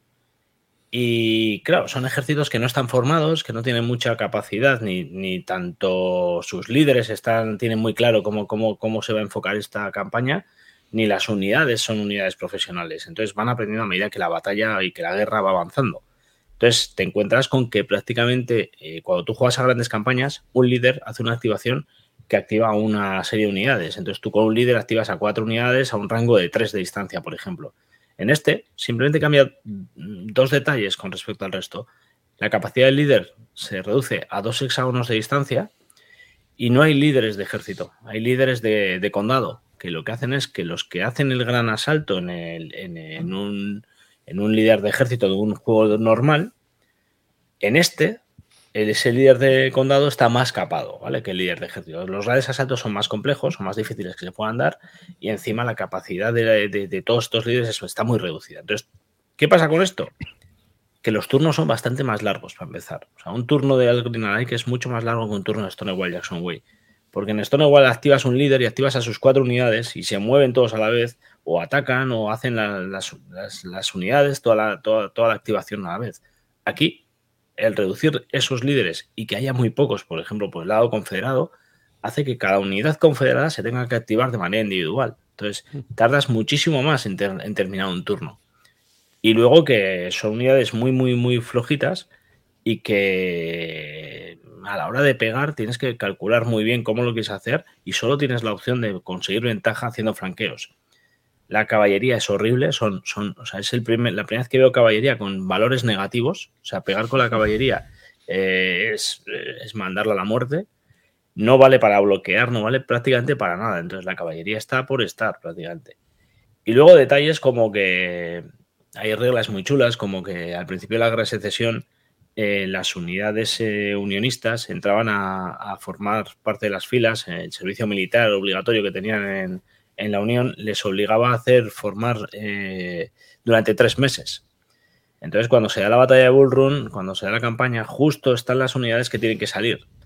Entonces, tú te encuentras en la diatriba de ir con un montón de unidades y mientras estás jugando la campaña, tus unidades van mermando porque la gente se está yendo. Están terminando su, su reemplazo. Entonces, se largan de en medio de la campaña y juegas con, con, lo que te va quedando. Entonces, tú no sabes muy bien cuánto va a llegar al, al final, con cuánto vas a poder combatir. Y, y, está muy chulo, muy chulo. Y luego, bueno, pues de, mm, es, un, es el inicio de la guerra, apenas hay eh, trincheras, eh, todavía eso está, hay mucha movilidad porque es lo único que, que, realmente... Dime, dime, Roy. Nada, decía que en ese momento en la guerra ellos no pensaban que la guerra iba a durar cuatro o cinco años, como sí, todas. Pensaban que iba a ser unas claro, semanillas. Pues, como la de Ucrania, pues unas semanas. Hacemos una operación, nos pegamos aquí y se rinde. Es muy guay el detalle Entonces, que comentamos. Claro, fichan por tres meses porque ellos dicen, bueno, tres meses nos da para movilizar a todo el mundo, mandarlos ahí y el ataque. Pero lo que hemos comentado antes del programa, que es que la gente se fue a ver la batalla de Bull. Exacto, exacto. En, en, en, tren fueron allá a la esplanada a ver cómo se pegaba. El picnic, lo llamaron, el picnic del Bull Room. Todas las familias de, de ahí subidas con niños a ver cómo se cascaba la gente pensando que, bueno, esto iba a ser una especie de circo romano, ¿no? En el que no muere nadie. Pero por lo visto salió toda la peña corriendo, o sea... Claro, claro, claro. Hombre, cuando, cuando alguien se lleva sangre... un cañonazo y desmembran a alguien, pues ya no mola tanto. La sangre de verdad, la cosa ya no estaba como para... Ay, hubo, hubo apelotonamientos en el tren para volver. Es una pena, esa regla no aparece en el juego. No hay nada que, que diga... Pero bueno, sí, sí que hay moral, hay moral confederada y moral unionista depende de lo que vaya huyendo de la partida, puede caer y puede, puede acabar la partida porque la moral de uno de los dos ejércitos decaiga. Que hasta ahora yo no lo había visto tampoco en los juegos de, de la guerra de secesión. Y ya te digo, eh, a mí me sigue gustando más de los dos juegos Stonewall Jackson. O sea, creo que es más chulo. Para mí me gusta, me gusta más porque ya hay líderes, ya hay, ya hay más capacitación de los ejércitos y tal pero me ha gustado mucho esta campaña, muy diferente y ya que lo tenéis en el juego os recomiendo que, que juguéis algún escenario. Además tiene no. escenarios cortitos también, ¿eh? que son de uno o tres. ¿No, ¿No creéis que pasa un poco cuando, cuando salen reediciones estas con, con, varios juegos que a lo mejor el, el, menor se queda bastante eclipsado por los otros? Puede ser, sí. Como el, el, en el, en el Road to Gettysburg le pasa con el, el Rebels in the White House y todos mm. esos, ¿no? Que al final dice, joder, tengo tanta mandanga para jugar el Road to Gettysburg que a lo mejor es que este no lo acabo jugando nunca. Yo creo que ya son para gente muy especializada en esto. Que diga, bueno, sí. voy a jugármelo de 64 con esto, venga, a tope. Sí, de Pero hecho, bueno. mira, voy a, os voy a hacer un adelanto que estamos hablando eh, a la campaña, a la, o sea, a la Academia de Roy le queda poco y, y, cuando termine la de Roy empezaré con grandes campañas. Y dentro de, la, dentro de esto, entre Eligio, eh, Alberto y yo, vamos a hacer a muy largo plazo todos los juegos de grandes campañas con su explicación histórica, empezando por el Original Lake y este, una introducción a lo que representa el juego históricamente en directo, con los propios mapas del propio juego, con la explicación histórica de lo que allí aconteció. Eh, los episodios queremos que sean cortitos, un episodio de media horita por ahí, por cada juego y por cada periodo histórico que representa el juego, o sea, por cada conflicto bélico que representa el juego. Y con idea, ya os digo, ¿eh? son muchos juegos y hacerlo pues en un año o en un proceso largo, editándolo y haciendo también en, en podcast y, y, demás para que todo el que esté interesado es algo muy de nicho ya, o sea, hablar de esto ya es hablar de alguien que le interese ya la guerra de secesión y más concretamente el juego, pero lo vamos a hacer también, o sea, que vamos a hacer la campaña, irá acompañada de este detalle. Oye, por curiosidad, Río, ¿tú has recibido tu copia? ¿Y se la espera? en, a principios de, como, como dice Vileda, el viernes. Bueno, bien. Yo Puede espero, es- espero, de verdad, de verdad, de verdad, espero, por favor, por favor, que, que me llegue la copia. Porque ya vuelve a estar agotada en todos lados.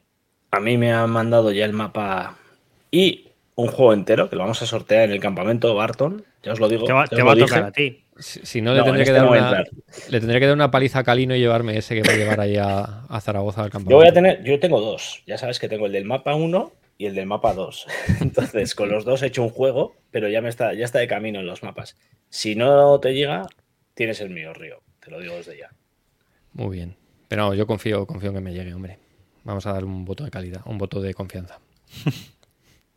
Sí, tiene que llegar más. Es que llegaron muy poquitos en la primera oleada, muy, muy poquitos.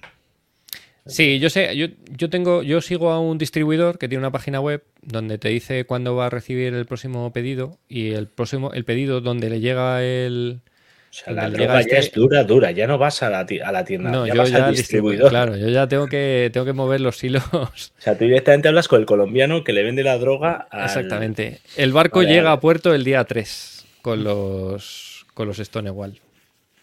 Y con el Combat, que también lo tengo comprado. El Combat 1. Te ¿Pero preguntan dónde lo sigues? ¿A, tienes. a- a Udo Geber? A... Sí, eso es, Audo. Joder, ¿tiene cu- cuenta en Twitter? No, no, eh, tiene, su, tiene su página web. En la página web. La página web de Udo. ¿Dónde lo has pillado? Lo pillé en cuatro dados. Cuatro lados. Pero es que lo pillé hace, el otro día lo miré, lo pillé hace dos años. Ah, bueno. Porque pillé un pack eh, con ese y el, el HUD de Strike North. El HUD lo tengo ya y el otro pues pasó la movida y es el que no, el que no tengo. Ya, ya. Bueno, a ver, tienen que llegar más copias ahora. Así que. Yo he conseguido ahora el Stonewall Last Battle. Uno de los míticos originales. Y Yo sí lo tuve y lo vendí, pero porque no quiero hacerme todos. Entonces. Yo sí. Pero está guay ese juego, ¿eh? Yo quiero todos. De hecho, ya solo me quedan dos, ¿eh? Me faltan dos. ¿Cu- ¿Cuáles te faltan? ¿Te falta qué? Me falta, eh, bueno, eh, obviamente lo que sale nuevo, el On to Richmond este, el de Richmond, y... ¿El del y- Valley lo tienes? Ese me falta, me falta... No, lo y- tienes, me lo enseñaste ese. No. Ah, el Stone eh, sí, sí, sí, sí, espérate un poco, te digo ahora mismo los que me faltan. Ir hablando mientras. ¿Y cuántos son de, de antiguos de, de Avalon Hill? ¿Cuál- Claro, la son? movida es que, la movida es que eh, dentro de los, de los que faltan, por así decirlo, muchos se han reeditado en doble caja. Por ejemplo, Claro. el, el propio. Claro, eh, el Road to Gettysburg y el claro. And the Rebels. Exacto, exacto. El Stone igual. Digo, el On to Richmond van ahora y el Grand Takes Command. Claro. Eso es. El Grand Taste Command es uno de los que no tengo. Pero te, va- te viene ahora con el otro. Bueno, viene ahora, pero yo si consigo la cajita sola de Grand Taste Command me la, me la cojo también. Y Pero- el. Dime, dime. No, pero que si viene, ¿no? Porque no te esperas o porque ya lo quieres Sí, sí, lo tener. tengo pillado ya, o sea, lo tengo reservado ya. muy Ya rollo coleccionismo, ¿no? Sí, sí, ya es rollo coleccionismo, tener todas las cajas. O sea, quiero tener todas. Y y- el. El... Dime, dime. No, y te queda el, el In the Valley o ya la, también la tienes. Esto no igual In the Valley. Lo tengo. Ya lo Tengo tienes. el Last Battle, el In the Valley, me falta el On to Richmond viejo y el Red Command. Pero es que el turismo en viejo no se puede conseguir. eh, no se puede conseguir porque salieron muy justo Sí. cerró Balon Hill cuando ese juego llevaba pocas copias. No, no sé si se puede o no. Eh, Alberto tiene dos de cada. Joder. Bueno. El turismo que era, es un Crial Game. Ahora seguramente estarán bajando los precios y tal. Pero durante mucho tiempo era de los, de los más caros. Valía 200, 300 pavos cuando los juegos no valían. Mira, 200, ahora 300 mismo pavos. eh, para comprar en la BGG están, bueno, hay un montón, pero 150, 160. Todavía se venden por ahí. Bueno, pues esto fue porque este y el Aníbal fueron los últimos, últimos juegos que sacaba Balon Hill antes de cerrar. Entonces salieron muy poquitas copias, se distribuyeron mal, igual se destruyó parte de la tirada y no había suficientes para, para los El, fo- el follón de esto es que la mayoría son americanos. Entonces, claro, eh, es, es localizar algo por aquí y es imposible. Calino, te tienes que ir el año que viene a las Winter Offensive. No te pienses que no lo he hablado, ¿eh? Alguna vez lo he hablado Alberto, con Alberto. Al- Alberto ha estado ya. Sí, lo sé, lo sé. Y de hecho hemos hablado y, y otro amigo también de Bilbao que también, también le motiva.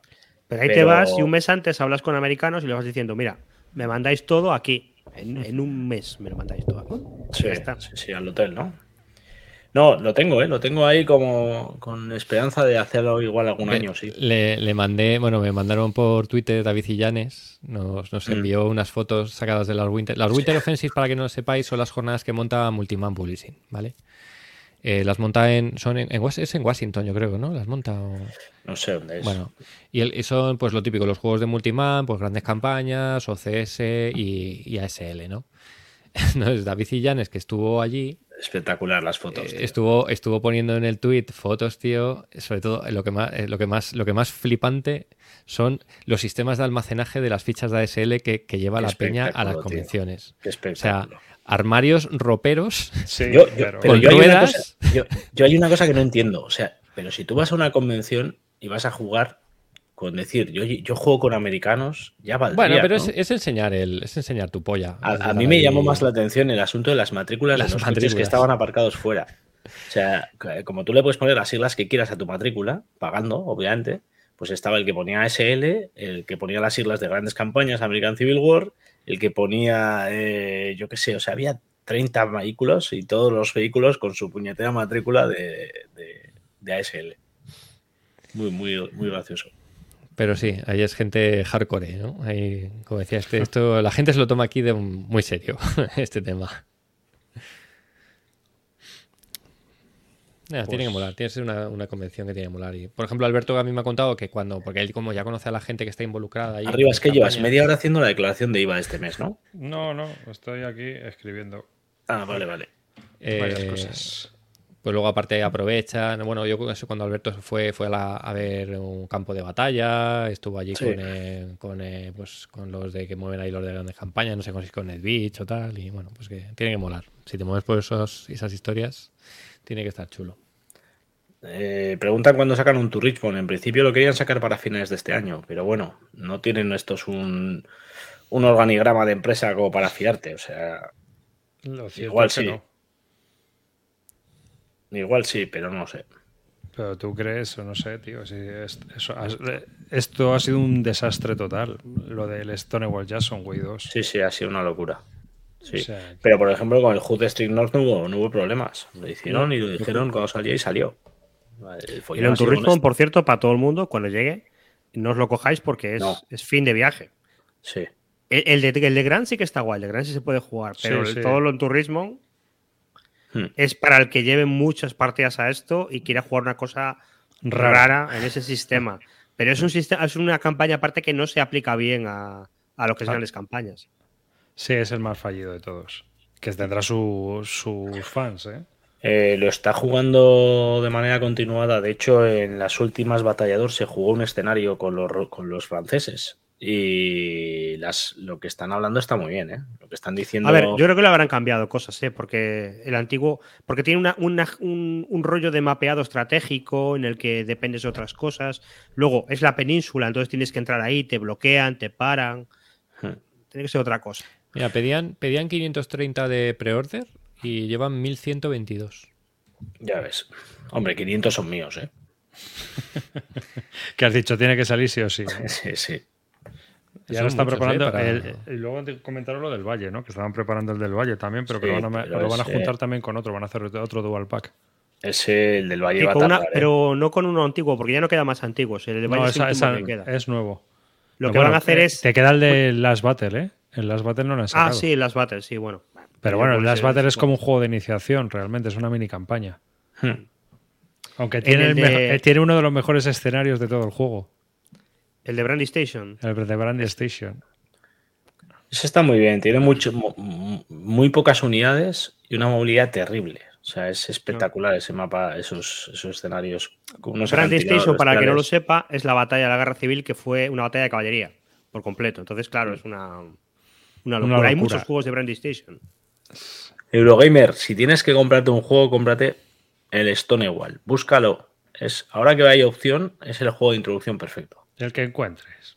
Pero el mejor es Stonewall Jackson Way. A día, sí, es que a día de hoy tampoco puedes elegir mucho porque Bueno, pero va, casualmente ahora va a estar. El HUD está por ahí y es el que el original, el que, el que hablaron de, de como juego introductorio y va a ser el North. No creo que sea el mejor para entrar.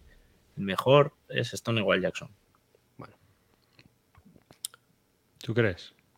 Sí, Yo sí, creo que vale duda. cualquiera, ¿no? O sea, el Ah, Stonewall ah. Jackson es que la campaña es muy guay. Y Pero, por ejemplo, si tú te pones a jugar, si tú te pones a jugar escenarios del, de- del, del 64 o del Ya, tal, sí, pues ya- que si los fuertes, que si Exacto. las trincheras. que no hay si- movilidad, ya es una cosa mucho más estanque- estancada y sí. Ya, yo entiendo por dónde vas. Entiendo por dónde vas. Pero bueno, que si en el peor de los casos, ahí lo tienes también, desde luego. Estaba mirando la página de Multiman, no había visto que ya había fotos del, del Crown and Crescent, que es el Angola de la, de la Ah, sí. ¿Y ese, de ese qué opináis de él? ¿Cómo lo veis? A No- mí es no como, el, a- como el Angola a mí me mola mucho, pero no lo juego porque es muy largo. Eh, si este me da las mismas sensaciones que el Angola, pero más cortito, para mí es un all-in. Angola es un juegazo. Claro, pero el problema, que para el problema que tiene Angola es que es un juego de, de- de convención o, o de club. Es que es muy complicado jugarlo en una sesión. O sea, es que al final Mm. es un juego que se le van 8, horas, 9 horas de partida tranquilamente. Sí, sí, sí. Eh, y, y- y yo al final lo juego, lo juego muy poco porque me es complicado sacar adelante la partida. Entonces, si, si puedes encontrar algo que te dé las mismas sensaciones en menos tiempo, pues para mí puede ser un puntazo. A ver cómo lo hacen, a ver qué tal la implementación. El mapa está chulo, el mapa así como es- queda más... Está bonito. Sí, el, el mapa y la portada, todo, la verdad es que está mucho sí, más la portada también está así. La, la presentación, desde luego, de momento pinta bastante bien. Sí, no, pinta bastante mejor. Lo único que está un poco va un poco atrancado porque eh, van solo 235 preorders de Solo, 500. joder. Sí, un flojo, sí. Y eso que solo son, son 60 pavos en preorder. Es que, ¿sabes qué pasa? Que como el sistema es. Al final es. un- No sé. ¿Sabes? Esto lo tienen que mover un poco, ¿no? Lo tienen que mover un poco. Estaría bien que saliera. Sí, lo que pasa es que meterte a ciegas es un poco locura también. Bueno, pues como con tantas. Mira, el, yo escucho varios podcasts a- de, de americanos. Y el otro día estaba escuchando uno, tío. Y estaban hablando de lo que se habían metido en, de, de preorder cada uno de GMT. Sí. Y, o sea, y me he metido en este, y este también, este también, y en este, este no lo sé. A ver qué voy a mirar. Ah, sí, pues también estoy. O sea, si, si cada uno nos había metido en, en 30, pre- en 30 P500 y uno empezaba, hostia, lo mejor es que a- el otro, el otro día fui a reservar y resulta que ya lo tenía. Y entonces me Dicen mandaron, que un, cor- pongáis imágenes. me mandaron un correo de GMT diciendo, dicen en oye, el chat que- que pongas las imágenes de lo que estáis hablando. ah, del de... Crescent. Fíjate, pero Río, ¿tú te acuerdas el otro día? Yo me escuché el podcast de Harold con, con Mark Herman y ahí decía, no, no, yo tengo seguro que hay gente, bastante gente, que se compra todo lo que sale de GMT. Que todo lo pone en P500 y se lo pilla todo. ¿Cuánto dinero es eso al, al cabo de un año? ¿2.000 dólares? ¿2.500 dólares? Pues no es tanto para un sueldo americano un poco alto. Claro, pero ahí me llamaba la atención de que esta gente es, eh, y, y decía eso, decía, no, el otro día me metí y me mandaron un correo GMT diciendo, oye, perdona, has reservado dos veces el mismo juego, ¿realmente quieres dos copias? Ah, no, gracias, es que no sabía que ya lo tenía. O sea, que la- los americanos se meten aquí sin pensar. O sea, que es que 60 pavos, es que les da igual. O sea, No, Y aparte de que la gente hay veces que quiere dos copias. La copia de, para abrirla y la copia para guardarla. ¿Y, y te parece bonito en serio este mapa? hombre, más que la Angola. A mí Angola me mola más. Joder, tío. Lo sí horrible que es, es, bueno, es bonito, tío. Joder, pues a mí esto me motiva mucho más que el de la Angola, macho. Con esos colores. Joder, pues. no Hombre, sé, bonito, bonito tampoco Sí, es, ¿eh? sí. Estoy es con Roy, ¿eh? A mí, a mí sí me gusta, tío. Jo, no sé, hay muchas posibilidades. El otro día vi un juego de, de esta guerra también ¿Qué que tiene un mapa este precioso. juego, tío? ¿De verdad parece feo? No me parece especial, ¿eh? Es no, especial, ver, es- sí, es- joder, no es. Es un poquito esquemático, ¿no? Coño, pero ¿es mejor que la Angola o no es mejor que la Angola? Hombre, Bueno. eso de recortar fieltro y poder pegarlo de colores en un tablero, pues, pues sí, puede que sea mejor, sí. Joder, Vamos. tío. Te lo aceptamos. Mira, ya que estás ahí, busca un juego que se llama Tarleton's Quarter Ah, y vais a ver un mapa chulo de, de esta, de esta época y de esta guerra. Es de la Games de Odd, ¿no? Sí. Con A velas. ver. A ver, Esto es ¿Cómo bonito. no se ve el mapa? Ahí. Esto es bonito. Con áreas. Tiene áreas. Además, tampoco Vale, me no se ve mucho en este mapa, pero ¿Ves? Son Pero es todo que por esta- áreas. Esta foto es un cagar. Está, es- mola, pero. Esto es un mapa chulo. Claro, no me compares con el tuyo, que parece un, Esto es Brandy Wine. un ajedrez. No, pero es que lo tiene en el fondo. Ya, ya lo sé, pero es que el de las velitas ya le vale. Pero mira, ese incluso que tiene detalle, el de arriba, ya llega. Sí, un- bueno, sí, sí. este está bastante más chulo, sí. Pues esto es un mapa súper chulo. Esto es una, una serie de Game de God que son dos juegos, uno del sur y uno del norte, y que tengo curiosidad por ellos. Lo que pasa es que hay que Búscalos, gástate la pasta, ¿no? gas de la pasta, encuentra a alguien que te quiera jugar estas cosas. Sí, sí, no. Esto, no, esto sí veis, se puede esto- jugar en esto sí que es un solitario, mapa guay.